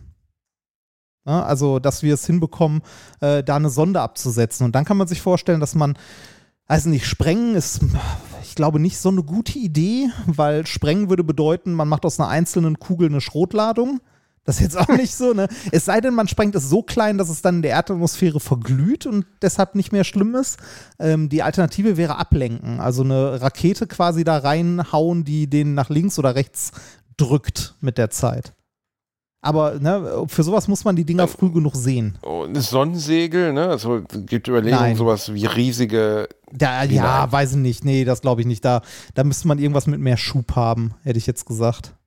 Also es gibt Überlegungen daran, irgendwie so riesige Drachen festzumachen, die das dann wenige Grad ziehen. Okay, durch den Sonnenwind dann. Sowas in der Richtung, genau. Aha. Und ja, also ke- keine Ahnung, Reini. Also ich verstehe ja schon, äh, das klingt jetzt dumm, aber ich verstehe schon nicht, wie Geschwindigkeit im Weltall überhaupt funktioniert. Warum? Also äh, ich verstehe, also klingt jetzt doof, aber ich verstehe nicht, dass die, also die, die, wie schnell ist die ISS unterwegs? Die umrundet oh. die Erde, glaube ich, zweimal am Tag oder sowas. Oder Äh, öfter? das ist eine gute Frage, wie schnell die ist. 20.000 km/h oder so? Ich weiß es nicht. Müsste ich, äh, müsste ich Kann man ja nachschlagen. googeln, Geschwindigkeit. Umlaufzeit Geschwindigkeit 93 ISS. Minuten. Wow, okay. Dann ist sie also 7,6 Kilometer die Stunde, äh, die Sekunde, Entschuldigung, Ja. die Sekunde. Äh, das entspricht mehr Ergebnisse, gibt es da nicht mehr, hochgerechnet auf, wie, wie schnell fliegt die? 28.000 Kilometer pro Stunde Ja. fliegt sie. Da war ich nah Wow. dran. Ja, das ist. Also ich Ja. kann grundsätzlich verstehen, warum die Geschwindigkeit nicht spürbar ist, weil es ist ja im luftleeren Raum, es gibt keinen Wind und keine. Ja, damit hat das nichts zu tun. Du bewegst dich auf der Erde ja auch gerade mit einer wahnsinnigen Geschwindigkeit. Stimmt, richtig. Und du ja. merkst das auch nicht. Das liegt daran, dass äh, du Geschwindigkeit generell nicht merkst. Was du merkst, ist Beschleunigung. Das ist das, was du wahrnehmen kannst, weil wie uns Newton beigebracht hat in der Schule, Kraft ist Masse mal Beschleunigung. Das heißt, du spürst nur eine Kraft, wenn du Beschleunigung erfährst. Und äh, Geschwindigkeit an sich merkst du nicht. Aber wenn die Erde abbremsen und wieder Gas geben würde, ja, das würdest merken. du merken. Dann hättest du ein ordentliches Problem. Aber das ist ganz, äh, also das einfachste Beispiel Aber nee, dafür ist, warte mal, das kann, nee, das ist, das ist doch, aber, Ja, das also ist so- sag mal, ich, ich sitze in einem ICE ja, und der ICE beschleunigt auf 300 km/h. Ja, das hast Beschleunigen recht, merkst ne? du. Aber ab dem Moment, wo er nur noch fährt, spüre ich außer der Reibung auf den Gleisen ja nichts mehr, ne? Nee, genau, du spürst gar nichts. Also du kannst, äh, du kannst ja ein Glas Wasser auf den Tisch stellen, da passiert nichts. Wenn er jetzt aber eine Vollbremsung macht, dann bewegt sich das Glas weiter in die Richtung, in die der Zug vorher auch gefahren ist. und dementsprechend spürt das Glas eine Beschleunigung, also eine Kraft. Okay, das ist, ich habe immer gedacht, dass das am luftleeren Raum liegt. Nein, tut es nicht. Das ist, Weil, ach, deswegen, also das ist auch was bei Gravity, was mich dann nicht irritiert hat, aber in Gravity kommt ja, also mit Sandra Bullock kommt die Szene vor, wie sie draußen an der, an der Raumstation hängt oder am Space Shuttle. ja, Ähm, und dann kriegen sie die Meldung, dass irgendwie äh, irgendein erdnaher Satellit äh, wurde von, von irgendeinem Kleinstkörper getroffen, ist aufgesplittert und rast jetzt auf sie zu. Ah, Und äh, dieser, diese, du hast Gravity gesehen. ja, ja, habe ich, habe ich. Hab. Ja. Und äh, dann heißt es, die Teile sind so und so schnell, ihr seid so und so schnell, ihr kollidiert in 30, 40 Sekunden. und einer ihrer Kollegen, der kaum zu sehen ist in dem Film, dem wird der komplette Kopf weggerissen von so einem Ja. Teil. Im Hintergrund sieht man auch. Und ähm, dann werden auch äh, Teile des Space Shuttles weggerissen. Und das alles, also Gravity hat ja sich Mühe gegeben, zumindest im weitesten Sinne so einen dokumentarischen Ansatz zu, also es gibt keine Geräusche dabei, ne? also alles wird zerrissen, aber völlig in der Stille. Und das finde ich ganz toll gemacht in dem Film. Ähm, äh, und ich habe halt nicht ganz nachvollziehen können, wie überhaupt das Konzept da trifft etwas Schnelles auf etwas anderes Schnelles, ohne dass es Luftwiderstand und so gibt. Ja. Also du hast, also das, worum es das, worum's im Weltraum und so immer geht in der Raumfahrt, ist Impuls. Und Impulserhaltung. Das ist auch der Grund, warum eine Rakete fliegen kann und so. Ja, weil wie dir aufgefallen ist, hat eine Rakete ja keine Tragflächen oder sowas. nee, hat sie nicht. Ne? Genau. Hat sie nicht. Das braucht die auch nicht, weil die auch oben im luftleeren Raum fliegen kann. Und das, was da ähm, die Rakete vorwärts treibt, nennt man Impulserhaltung. Und Impuls ist Masse mal Geschwindigkeit. Das heißt, wenn so eine Rakete ihren Treibstoff verbrennt, dann haut die nach hinten ja so eine riesige Stichflamme raus. Ne? Also ganz, ganz viel Gas. Das Gas ist sehr leicht, aber sehr, sehr schnell. Und das beschleunigt dann die Rakete in die andere Richtung. Die ist sehr, sehr schwer, aber am Anfang dann sehr, sehr langsam, wenn die ja abhebt. Ne? Und die wird immer schneller und immer schneller, weil die beschleunigt dadurch, dass hinten quasi das Gas rausgeschossen wird durch die Verbrennung. So beschleunigt eine Rakete. Ähm, wenn du möchtest, wenn wir mal wieder eine Live-Show machen, kann ich dir mal eine Wasserrakete mitbringen und dir das mal demonstrieren, wie sowas funktioniert. Warum nicht, Reini? Das Ja, wäre schön. Eine, schön, Wasser ne? Ja. eine Reini Remford Wasserrakete. Ähm, Nochmal noch mal zu deiner Frage mit dem, mit dem Luft und so auf der ISS. Ganz einfach, also stark vereinfacht vorgestellt, also warum die auch so schnell ist und so. Ähm, du hast ja schon mal auf einem Karussell gesessen, ne? ja. Nehme ich mal an. Und wenn sich das Karussell dreht, dann erfährst du eine Beschleunigung nach außen hin. Ne? Also irgendwas drückt dich nach außen weg. Die Fliehkräfte, oder? Ja, genau. Also nennen wir sie mal so. Also du, du merkst auf jeden Fall, wenn du dich im Kreis bewegst, dann wirst du nach außen weggedrückt. Ne? Mhm. Wenn du jetzt aber ähm, nicht aus, der, aus dem Karussell rausfliegen willst, musst du dich festhalten. Ne? Ja. Und äh, dadurch erzeugst du eine Kraft, die dieser Fliehkraft entgegenwirkt. Und die zeigt in die Mitte des Kreises, um den du dich bewegst. Okay. Ja, genau. So, diese Kraft nennt man Zentripetalkraft, die dich auf einer Kreisbahn hält, also dass du dich am Karussell festhältst. Diese Zentripetalkraft ist bei der Erde die Schwerkraft. Also die Erde zieht die ganze Zeit mit der Schwerkraft an der ISS. Jetzt äh, fällt die ISS aber so schnell um die Erde herum, dass die Fliehkraft genauso groß ist wie die Schwerkraft. Okay. Und dann hast du am Ende halt, also das, äh, Aber wenn die ISS ihre Geschwindigkeit verringern würde, würde sie dann zur Erde stürzen? ja, richtig. Ach so, okay. Genau. Und äh, gelegentlich müssen die auch immer den Kurs korrigieren, weil halt, ähm, wenn irgendwie mal, äh, weiß ich nicht, Weltraumstaub, sonst was, irgendwas das halt ein bisschen abbremst, muss er halt wieder äh, auf die Geschwindigkeit kommen. Aber da, also, ne, das sind so, so Mini-Kurskorrekturen oder wenn man mal ausweicht oder so. Das ist ja auch die, äh, die Mir hat man ja damals verglühen lassen. Ne? Und das heißt, du bremst sie ab und in dem Moment, wo du abbremst, fällst du halt wieder auf die Erde runter. Okay, aber ich muss zugeben, dass ich dachte, dass in der, in der Umlaufbahn, in der sich die ISS befindet, gar keine Anziehungskraft der Erde mehr besteht, weil sie zu weit weg ist. Nein, die besteht immer. Oh. Die, nimmt, die nimmt nur mit der Entfernung ab. Reini, du erwischt mich Ja. ja, heute auf ganz schlechtem Fuß. Da Ja, bin ich nee, ja wirklich ist- ganz. ist auch Wo nicht wir schlimm. aber gerade im Aber- Weltraum sind, können wir übrigens eine Weltraumempfehlung geben, Reini, weil Oh, ich habe ja, ich habe dich ja beschenkt, ne? Oh ja, Weil ich ja. bin ein großzügiger Gott, ein liebevoller Basti. Und deswegen habe ich den gleichen Scheiß geschenkt, den ich auch äh, Özcan Kosa zu Weihnachten Ach, geschenkt habe. Ja, ich habe gedacht, warum nicht? Warum nicht zwei Yodas im Angebot zum einen Yoda? Äh, ich habe dir einen Groku geschenkt, The Child aus Mandalorian. Äh, eine Animatronic-Figur, die so die Macht benutzen kann, ein Ärmchen hochnehmen kann, die Öhrchen bewegen kann. Ich frage mich, ob Özcan das als Beleidigung auffasst. Ja, ich habe ich hab ihn auch bewusst beleidigend präsentiert. Ich habe gesagt, ich wollte ihm endlich mal irgendwas in seine Nähe bringen, was, mit dem er auf Augenhöhe tanzen kann. Und äh, das ist halt so ungefähr 30 Zentimeter hoch, das Ding. Und ist echt süß. Also ich Ja, finde es sehr süß Teil. gemacht. Ja, finde ich auch. Und äh, das stammt, weil das sagen immer alle Yoda zu, es ist aber ja gar nicht Yoda, sondern es stammt der Art, äh, der Yoda entstammt. Das ist Groku, heißt es in der Serie. Und da würde ich meine wöchentliche Empfehlung, nachdem du Don't Look Up empfohlen hast, äh, würde ich anschließen. Ich weiß, ich bin etwas spät dran. Guckt The Mandalorian. Ja. Wahnsinn, wie unterhaltsam, witzig und toll diese Serie ist. Ja. Und wie viel die aus dem ganzen Star Wars-Kanon oder aus der ganzen Star Wars Grundgeschichte rausholt, was die alten Filme oder die neuen Filme auch, die wir ja auch zusammen gesehen haben, unter anderem, Ja. mit, wenn, wenn die mit dieser Leichtigkeit und diesem Humor und dieser Ideenfülle erzählt worden wären, bin ich der festen Überzeugung, die Menschen wären sehr viel begeisterter gewesen von den Filmen. Ja, und trotzdem, äh, also man, man kann es auch gucken, wenn man Star Wars an sich jetzt den Kanon nicht präsent hat. Ich finde, es funktioniert auch ohne. Das funktioniert Oder? komplett ohne Star Wars zu kennen. Ja. Das ist im Es weitesten Sinne einfach. Universum. Es spielt im Universum, aber du brauchst eigentlich keine Vorkenntnisse. Ne? Es geht um einen äh, einer Kopfgeldjäger-Rasse entstammenden Mandalorianer, die sich besonders dadurch auszeichnen, dass man nie ihr Gesicht sieht, auch scheiße für Ja, den so eine eigene Schauspieler. Religion. eine eigene Religion, so ein bisschen kryptisch das Ganze, das ist der Weg, das ist der Weg. Jedenfalls so ein bisschen wie so eine Fremdenlegion im Weltall und der Mandalorianer findet ein Kind oder ein, ein unfertiges kleines Alien, das er dann beschützt und das sieht aus wie Yoda als Baby, ist unglaublich süß gemacht, ist natürlich auch sehr berechnend gemacht, Ja, also klar. weil also stärker nach Merchandise und es hat ja auch funktioniert, ich habe es ja auch schon ein paar Mal gekauft, äh, hat noch nie irgendwas geklungen als dieses Vieh. Aber es ist halt auch einfach ultra niedlich gemacht. Und äh, er muss es halt beschützen und muss versuchen, es äh, in Sicherheit zu bringen. Das ist die Grundstory der ersten Staffel.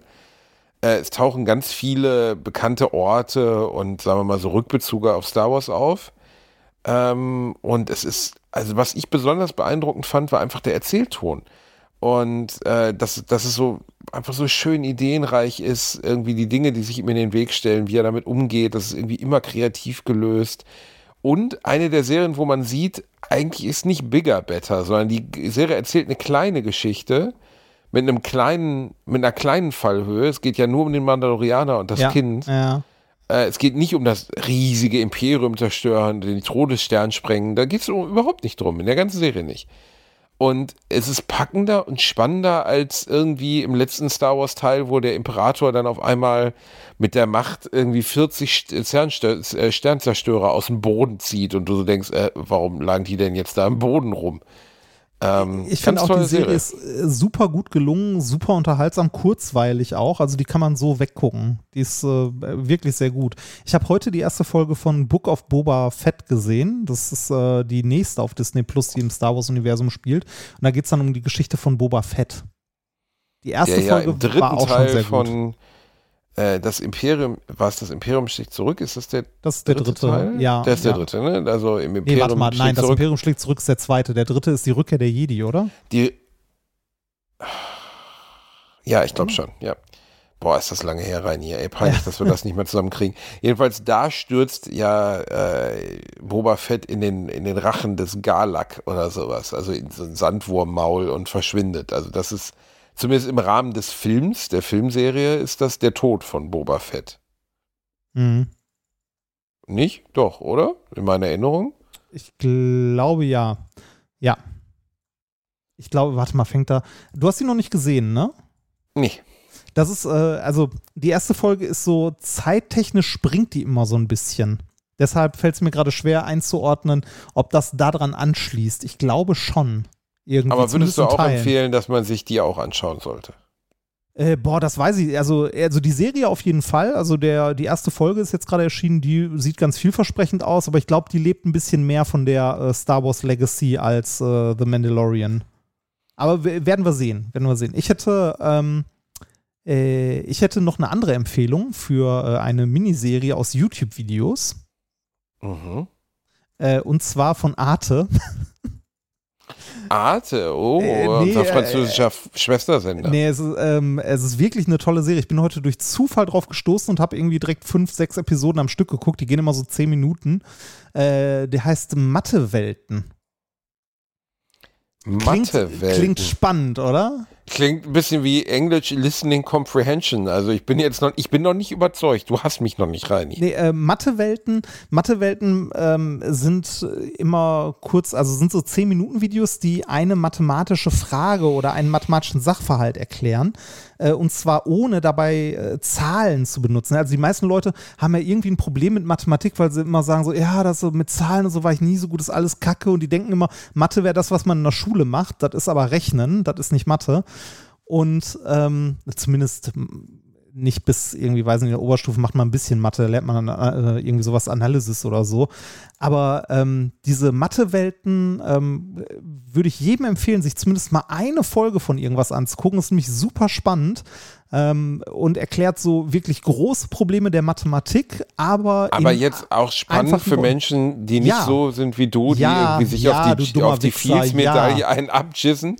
Ja, das ist, äh, okay. also ich habe äh, meiner Frau, die von sich immer selbst sagte, dass sie Mathe nicht so gut kann und damit nicht so viel anfangen kann, heute eine Folge gezeigt und die fand es super spannend.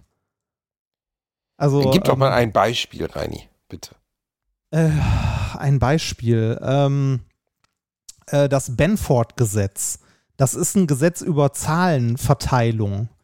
Ähm, und zwar, wenn du äh, dir, wenn du mal in den Supermarkt gehst, du nimmst dir 100 äh, Artikel und guckst immer, was die erste Zahl vorne im Preis des Artikels ist. Ne? Also 1,99, 5,99, 6,98 oder so. Dann hast du halt Zahlen 1, 5, 6 und so weiter. Ne? Also immer die erste anguckst. Das machst du für 100 Produkte. Und dann schreibst du mal auf, welche Zahl wie oft vorgekommen ist. Okay. Dann siehst du da am Ende eine Verteilung. Und zwar kommen die kleinen Zahlen häufiger vor als die großen Zahlen. Also die 1 kommt deutlich häufiger vor als die 9.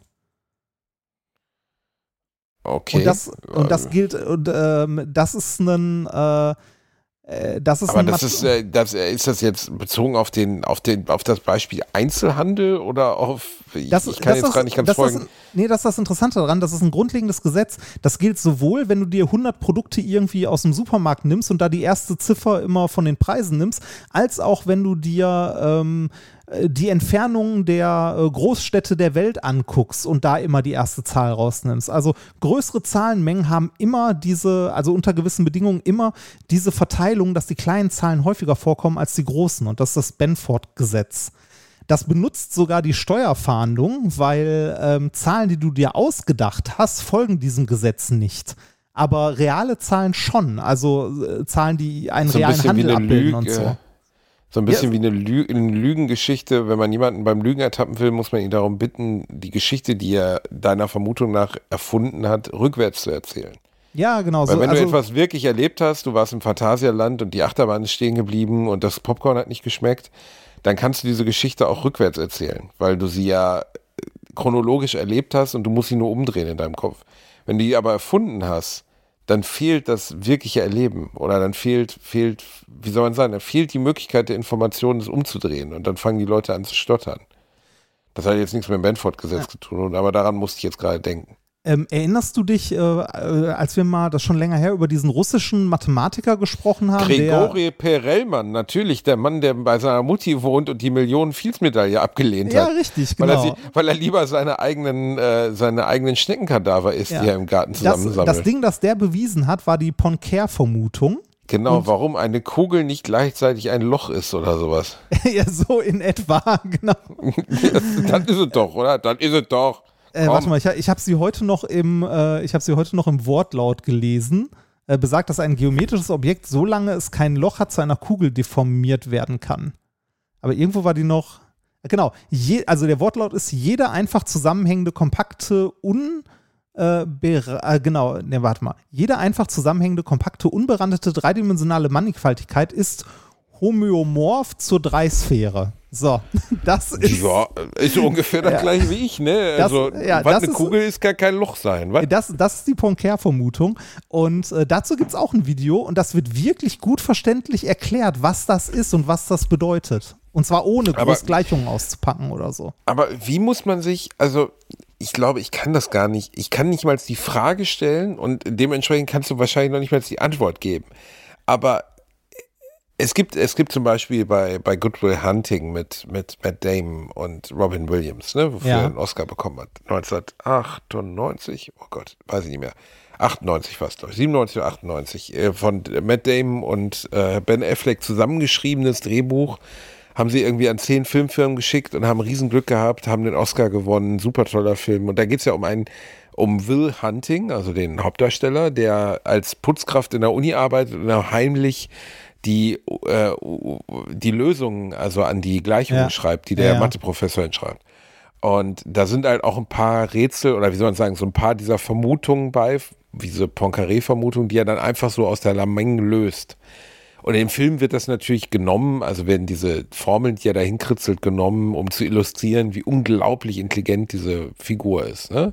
Ja. Also der ist, auf, der ist aber auf allen Ebenen hochbegabt. Also der kann zum Beispiel auch das komplette amerikanische äh, Gesetzbuch auswendig bis ins Jahr 1850 und paukt sich dann immer selber aus Gerichtsverhandlungen raus, indem er irgendwelche Rückbezüge nimmt auf irgendein Kutschenurteil von 1830 und so und der Priester, äh, der, der Richter muss ihm dann stattgeben.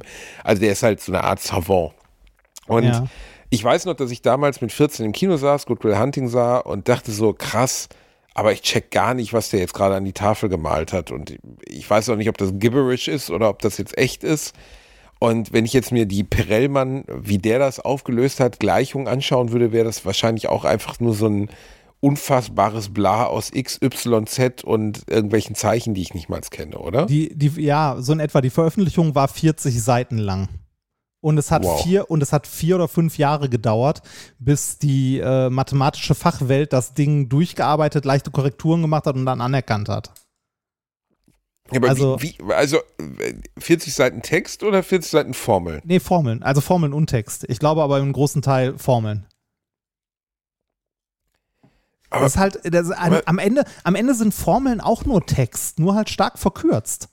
Ne? Also, äh, das war auch so ganz, ganz früher, in den Anfängen der Mathematik hat man wirklich noch Sätze geschrieben. Also sowas wie den, den ich gerade vorgelesen habe. Ähm, das, also man, hat- man hat wirklich ausformuliert, was man denn da sagen wollte.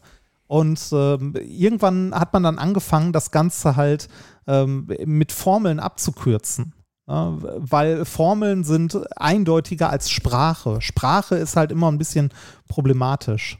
Sprache Wenn man- Deutungsvarianten. Ja, genau, wenn Formel man, halt wenn man nicht, ne? exakt sein möchte, sind Formeln halt leichter als äh, ähm, ja, leichter als Sätze und universell verständlich. Ne? Also so mathematische Formeln sind halt auch eine internationale Sprache.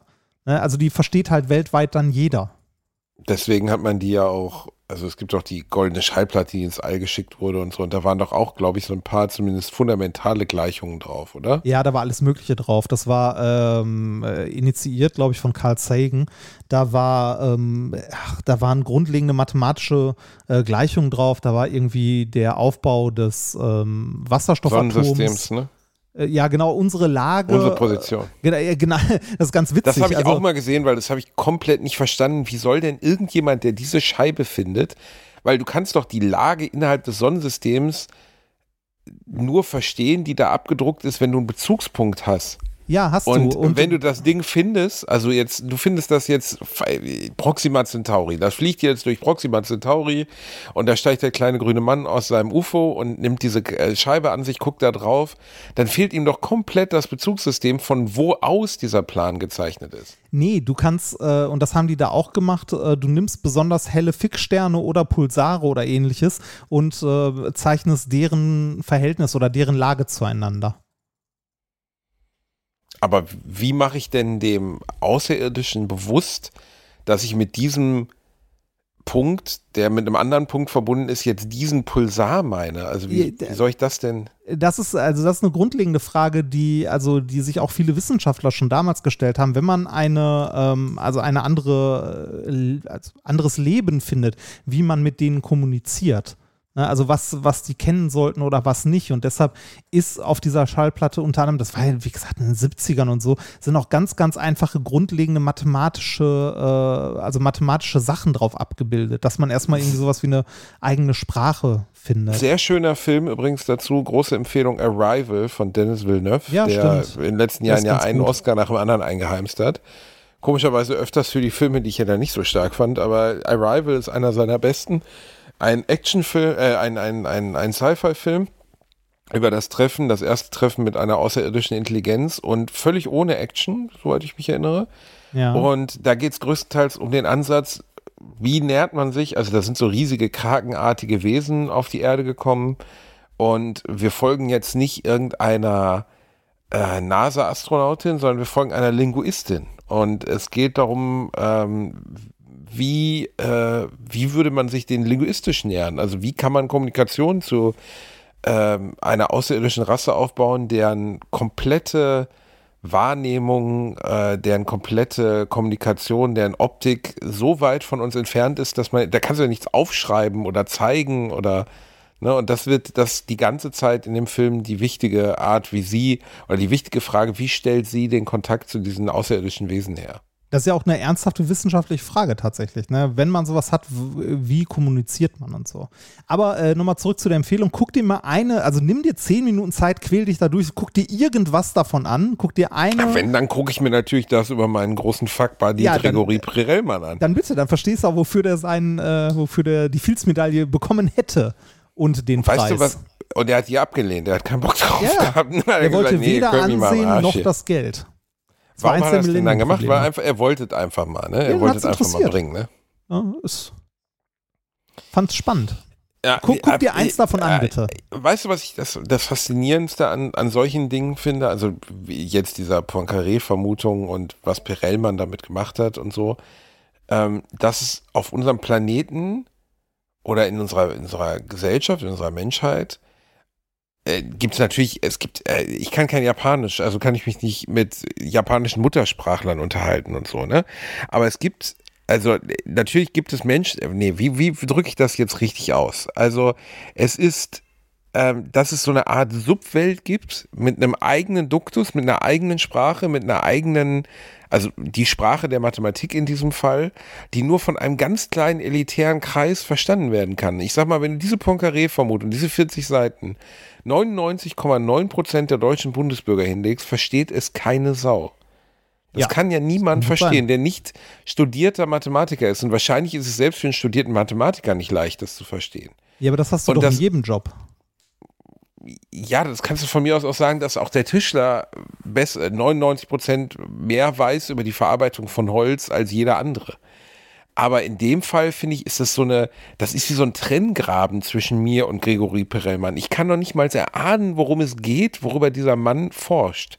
Deshalb sollst du dir Mathewelten angucken, du Honk. Weil dir da erklärt wird mit Worten, die auch du verstehst. Also für die ganz doofen, ja. meinst du? Okay, ja, warum nicht? Dann gucke ich mir mal Mathewelten auf Arte an. Ja, kannst du auf YouTube angucken.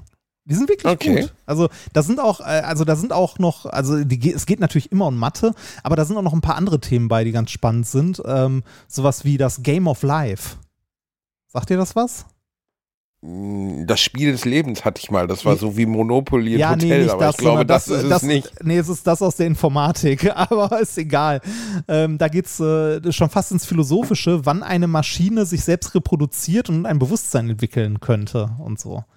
Das, ist, auch, das ist ja, das ist ja Turing-Test und so, ne? Auch ein bisschen, oder? Ja, ja genau. Turing-Test ist dann schon ganz, ganz viel weiter. Äh, Turing-Test ist ja, äh, ob du eine Maschine als solche erkennst. Nee, das Spiel des Lebens ist eher ein äh, molekularer oder ein zellulärer Automat, nennt man es hier. Also äh, du definierst ein paar ganz, ganz einfache, grundlegende Regeln und beim Spiel des Lebens sind es, glaube ich, nur ich glaube nur zwei, zwei oder drei, ähm, ganz, ganz grundlegende Regeln und dadurch ent, ähm, baust du eine, eine grundlegende Welt, in der du wieder andere Sachen bauen kannst. Also im Spiel des Lebens, na, wenn du das einmal programmiert hast, kannst du das Spiel des Lebens wieder selber ablaufen lassen. Also du kannst das in sich selbst neu programmieren. Und ähm, das Spiel des Lebens wird irgendwann, äh, geht das so ein bisschen in die philosophische Richtung, ähm, äh, dass du fragen könntest, ist unsere Welt nicht auch einfach nur ein zellulärer Automat? Also ist unsere Welt eine Simulation? Ah, Reini, du willst auf Matrix Resurrections raus, dass diese Nein, Woche im Kino nicht. gefloppt Darüber ist. haben wir doch schon gesprochen. Hast du ihn schon gesehen? Nee, habe ich noch nicht. Hast du ihn gesehen? Ja. Nee, auch noch nicht. Auch noch nicht. Ich, ist, äh, ist erstaunlich schlecht angelaufen. Also echt? Matrix Reloaded damals, der zweite Teil hat ja alles abgerissen, obwohl es ein Scheißfilm war. Äh, hat ja, glaube ich, 146 Millionen Dollar in einer Woche oder so eingespielt. Und Matrix Resurrections jetzt, also der vierte Teil, hat 12 Millionen nur eingespielt.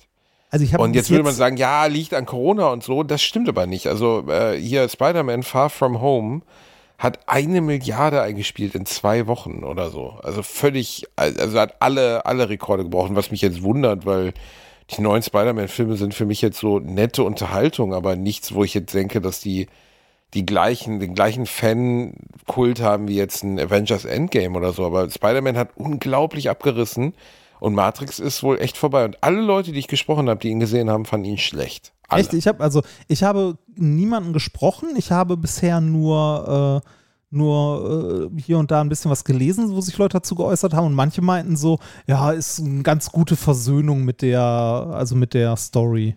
Also die erste halbe Stunde muss wohl ganz cool sein, weil sie so meta ist, weil in der ersten halben Stunde so nahegelegt wird, dass vielleicht, also Neo ist ein Game Designer jetzt, der Spiele ja. programmiert hat. Und Aha. der hat drei Spiele programmiert, nämlich Matrix-Spiele. Und es wird nahegelegt, dass alles, was in den ersten drei Filmen passiert, nichts anderes war als ein Videospiel, das er programmiert hat.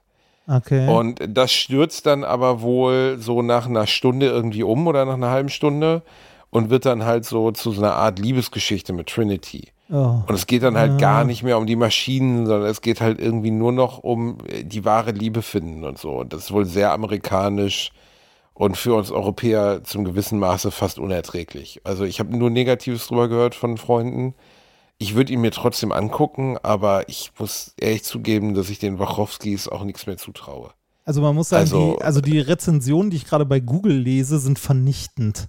Naja. Der hat also von fünf Sternen 2,1 bei, ja, ist, bei 329 äh, Bewertungen. Also ah, das ist nicht gut. Nee, nee, das ist nicht gut. Und ähm, wir werden sehen, Reini. Wir sind ja sowieso, wir sind ja jetzt die erste Folge im neuen Jahr.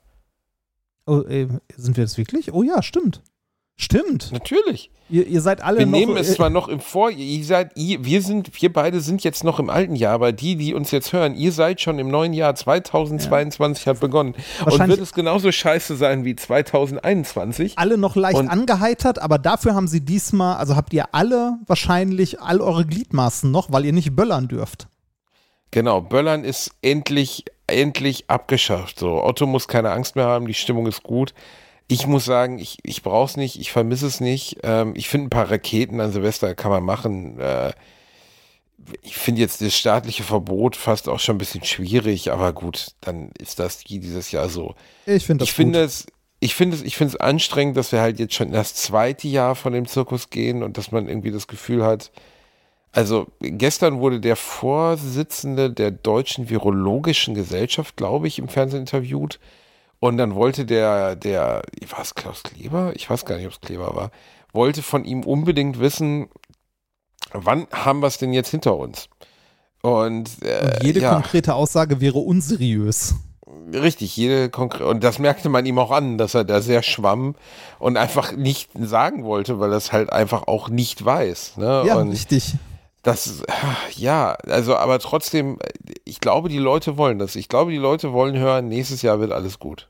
Ja, auch wenn natürlich, das, das, das, wollen die Leute hören. Das, das ist ja das große, also das große Erfolgsrezept des Populismus. Ne? Genau. So, wir brauchen alle keine Masken. Nee, nee, wir können alle wieder ins Stadion. Juhu, Fußball. Ja. Nee, aber also das, aber ich habe mich selber in dem Moment ertappt, dass ich dachte, komm, sag nächstes Jahr, komm, sag es, sag es einfach, sag ja, es, komm, lüg mich an, lüg mich einfach an, komm, komm, Ludwig, lüg mich Hat an, halt keiner mehr Bock, zu mir, ne? gib mir ich habe auch keinen Bock mehr. Ich habe echt keinen Bock mehr. Ich, Reini, ich habe letztens wirklich gedacht, irgendwie, was, was war denn das? Ähm, ich habe mit Freunden über Rock am Ring nächstes Jahr gesprochen, an das ich auch nicht wirklich glaube. Ähm, und ich habe so Bock, mal wieder in einer schwitzigen Disco zu, mm. äh, keine Ahnung. Ja, nee, also im Underground in Köln oder im, im Sub Rosa in, in jetzt eine Kneipe, aber oder im, im, im Pulp in Duisburg. Zwischen 2000 tanzenden Menschen, während Killing in the Name of läuft.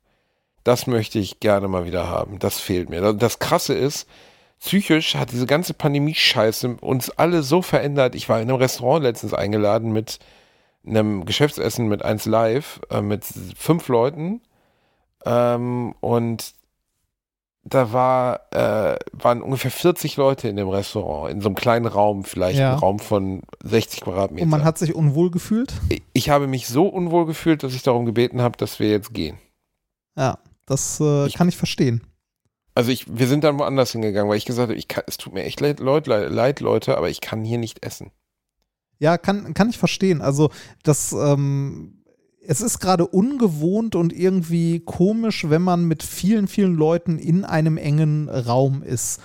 Was zum einen daran liegt, dass man es nicht mehr gewohnt ist, zum anderen aber auch, ähm, da, also mir geht es zumindest so, diese Pandemie, also wir haben alle keinen Bock mehr und sind also alle müde und so, ne? Aber die ist halt nicht vorbei, auch wenn wir es alle gerne hätten. Na, sondern äh, so wie es gerade aussieht, also ich wahrscheinlich, wenn jetzt Neujahr vorbei ist oder so, dann gibt es plötzlich einen riesigen Peak in den Infektionszahlen äh, und alle wundern sich, oh, wie konnte das denn passieren? Ja, wobei man ja jetzt von Omikron, also in anderen Ländern sehr viel mitkriegt und in Deutschland zumindest bisher. Ja. Ne, weil hier auch die, so Hälfte der, äh, die Hälfte der Ämter nicht besetzt ist, nichts meldet und äh, es ist Weihnachten und jetzt Neujahr. Warte mal die ersten ein, zwei Januarwochen ab. Ja, es wird leider so sein, ne? Ja. Ach. Ah, entlassen wir euch mit dieser guten Stimmung in das Nein, neue Jahr. Noch, wir haben eine Bitte noch bekommen. Äh, achso, also zum einen habe ich hier ein Geschenk bekommen, das mir gesagt wurde, äh, oder hier stand drin, ich möge es bitte während des Podcasts auspacken und das mache ich doch mal. Ähm, lieber Reini, lieber Basti, vor ein paar Folgen habt ihr in den Pornodialogen einen bestimmten Film mehrmals verwendet und ich habe beim Aufräumen was gefunden. Oh Gott.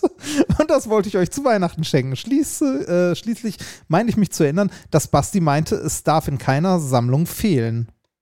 Frohe Weihnachten und guten Rutsch von Veit. Hast du eine Ahnung? Es darf in keiner guten Sammlung fehlen. Ich habe keine Ahnung. Ich pack's mal aus. Es ist eine CD. Oh Gott. Ah. Metal Gear Solid 1? Nein. Nein. Es ist ein Original. Oh Gott. Es ist ein, Orgi ein Original-DVD von der Sperma-Klinik. Mit allem drum und dran. Oh mm. mein Gott. Aber da gehen ja, da gehen meine, da geht mein Weihnachtsherzchen auf. Ah, guck mal, jetzt kann ich, ich kann dir mal den, äh, hatte ich den letzten Mal auch vorgelesen? Hinten den Text ja, drauf, weil du, jetzt, ja, jetzt habe ich ihn ja zur Hand. Ma, Seit Jahren, Heini, wenn du schon mal die Spermaklinik zur Hand hast, dann bitte. Seit Jahren forscht der Doktor, um Fixsahne von exzellenter Qualität zu produzieren. Ich glaube, die habe ich schon ich vorgelesen, ist aber egal. Ja, aber mach einfach, mach Nun scheint er am Ziel seiner Arbeit angelangt. Der entscheidende Versuch läuft. Da frisst ihm ausgerechnet seine Assistentin das wertvolle Bockfett von der Nase weg. Der Doc ist entsetzt, eine neue Hilfskraft muss her. Damit startet eine spritzige Testreihe, die willigen Mösen und harten Schwänzen eine reiche Ausbeute in ungewöhnlicher, bizarrer Lust und satten Abspritzern beschert. In einer Gastrolle glänzt Gina Wild mit spermatreibender Action. Das ist aber nett von ihr. Oh dass sie da das ist, äh, das ist Ja, ach, vielen, vielen Dank dafür. Das stelle ich dann mal ins Regal Fein. zu dem Lexikon des deutschen Erotikfilms. oh Gott, oh Gott. Das ist also der, der Running Gag, Porno-Dialoge in diesen Podcast einzuspielen, weil wir am Anfang nicht wussten, wie wir starten sollen. Das ist irgendwie in die Hose gegangen. Ja, so, so hat sich selbstständig gemacht ein bisschen. Das, sich, das ist irgendwie außer Kontrolle geraten. 169 Folgen später fiel uns auf, dass es gar nicht so eine gute Idee war. Ach, man kann das ja skippen, wenn man will. Ja, ja stimmt, man kann das skippen. Außerdem war es ja, mein Gott, ne, war ja schon da waren noch gute dabei. Da waren noch waren richtig gute, gute dabei. dabei. Waren ja. gute dabei. Äh, Reini, ich wünsche dir, ja. Äh, heute mal keine Musikempfehlung, sondern wir wurden darum gebeten. Irgendjemand hat mich auf äh, Instagram gefragt, ob wir mal äh, äh, das ein oder andere Switch-Spiel empfehlen könnten. Äh, auf jeden Fall. Dann empfehle mal eins. Ja, ich habe ja schon mal Slay the Spire empfohlen. Ja. Ähm, ich würde empfehlen. Reini, warte. Dann nehme ich doch kurz die Switch zur Hand. Und gucken, was du da gerade so hast. Ja, ja, ja. Ich habe ja viel, ne? Aber im Moment spiele ich Risk of Rain 2, aber das, das wäre jetzt nichts, mhm. was ich immer. Celeste, absolute Sonder-Mega-Empfehlung. Für jeden, der Plattformer mag, Celeste, ein wunderschönes Spiel. Ähm, ein Jump'n'Run, aber ein sehr schwieriges Jump'n'Run, was viele so mit so Zeitebenen und so spielt. Dann würde ich sagen Dead Cells, ein ganz tolles Spiel auch, äh, auch ein, ein Roguelike. Ähm, komm, ich empfehle noch eine Sache. Und natürlich, was ich schon sehr oft empfohlen habe, Hades. Ich glaube, ich ja, habe in keinem ja, Spiel Hades ist top. mehr Zeit investiert als in Hades. Also ich würde sagen, da sind locker 200 Stunden reingeflossen. Mhm. Und äh, ich habe mittlerweile, glaube ich, fast alles gesehen. aber äh, ist immer noch ein Spiel, was man, äh, das ist auch ein Roguelike, also wo du durch die, durch den Hades läufst und äh, mit deinem, mit deiner Hauptfigur und dein Vater Zeus, nee, warte mal, ich verwechsel gerade was. Man läuft, ist Hades, ist der, ist der Vater, oh Gott, oh Gott, ist der Vater Hades oder? Egal. Naja, man läuft griechische Mythologie, bla bla bla, bringt Leute um, 200 Stunden drin verbracht, trotzdem weiß ich die Story nicht mehr. Egal. Ist jedenfalls sehr gut erzählt. Hm. Jetzt äh, du, Reini. Ich würde empfehlen äh, Dragon Quest 11. Habe ich selber noch nicht komplett durchgespielt, erst so Hälfte oder so, aber das ist halt auch sehr, sehr lang. Äh, aber wenn man so, ähm, weiß nicht, JRPGs mag, ist das äh, sehr zu empfehlen. Dragon Quest 11. Also, ja. nee, das heißt nicht Dra 11, oder? Das heißt Dragon Quest. Äh, ach, wie heißt denn der Untertitel davon? Ist auf jeden Fall der 11. Ähm, wenn mich nicht irre. Oder? Oder ist das 12? Nee, warte mal, 11. Bilders meinst du nicht, ne? Du meinst. Äh, nee, ich, ich meine das, äh, das Dragon Quest, Dragon Quest. Echos, okay, das heißt wirklich äh, Dragon Quest 11. Okay. Ja. Das heißt wirklich Dragon Quest 11. Habe ich natürlich auch hier, aber auch noch nicht angefangen, Reini. Vielen Dank für diese schönen Empfehlungen. Vielen Dank, lieber Veit, für die Spermaklinik. Das hat uns sehr glücklich gemacht. Ja, sehr. Sehr glücklich, sehr glücklich. Und äh, wir haben euch lieb. Kommt gut ins neue Jahr. Nehmt euch nicht zu viel vor, weil wird sowieso alte Scheiße. Und, Nein, das wird äh, gut. Positiv. Wir müssen nächstes Jahr mal wieder zusammen was spielen. Das stimmt, Reini Bär, das stimmt. Du machst jetzt erstmal Hand Showdown an und übst das mal ein bisschen, dann können ja, wir ja, nämlich ja. gemeinsam Handen gehen, weil du ein Kackhaufen bist. Hat das einen Singleplayer? Ich hab's noch nicht Nein, angeschmissen. Reini. Nein, hat keinen Singleplayer. Hat keinen, okay. Nein. Das heißt, ich muss das mit irgendwelchen wildfremden Menschen im Internet spielen? Nein, man, also man kann es alleine spielen, aber es ist immer online, immer Multiplayer, aber du kannst es alleine spielen. Aber dann spielt man es mit anderen komischen Menschen zusammen. Ja, man spielt es mit anderen Menschen zusammen. Nee. Okay. ich hab dich lieb, Reini. Leute, haltet das Köpfchen hoch. 2022 wird unser Jahr. Wir holen uns wird unser top. Leben zurück. Das wird Passt top. auf euch auf. Das wird top. Top. Bestes 2022 aller Zeiten.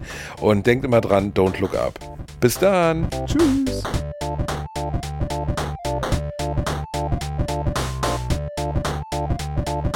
Ich habe gelacht, aber unter meinem Niveau.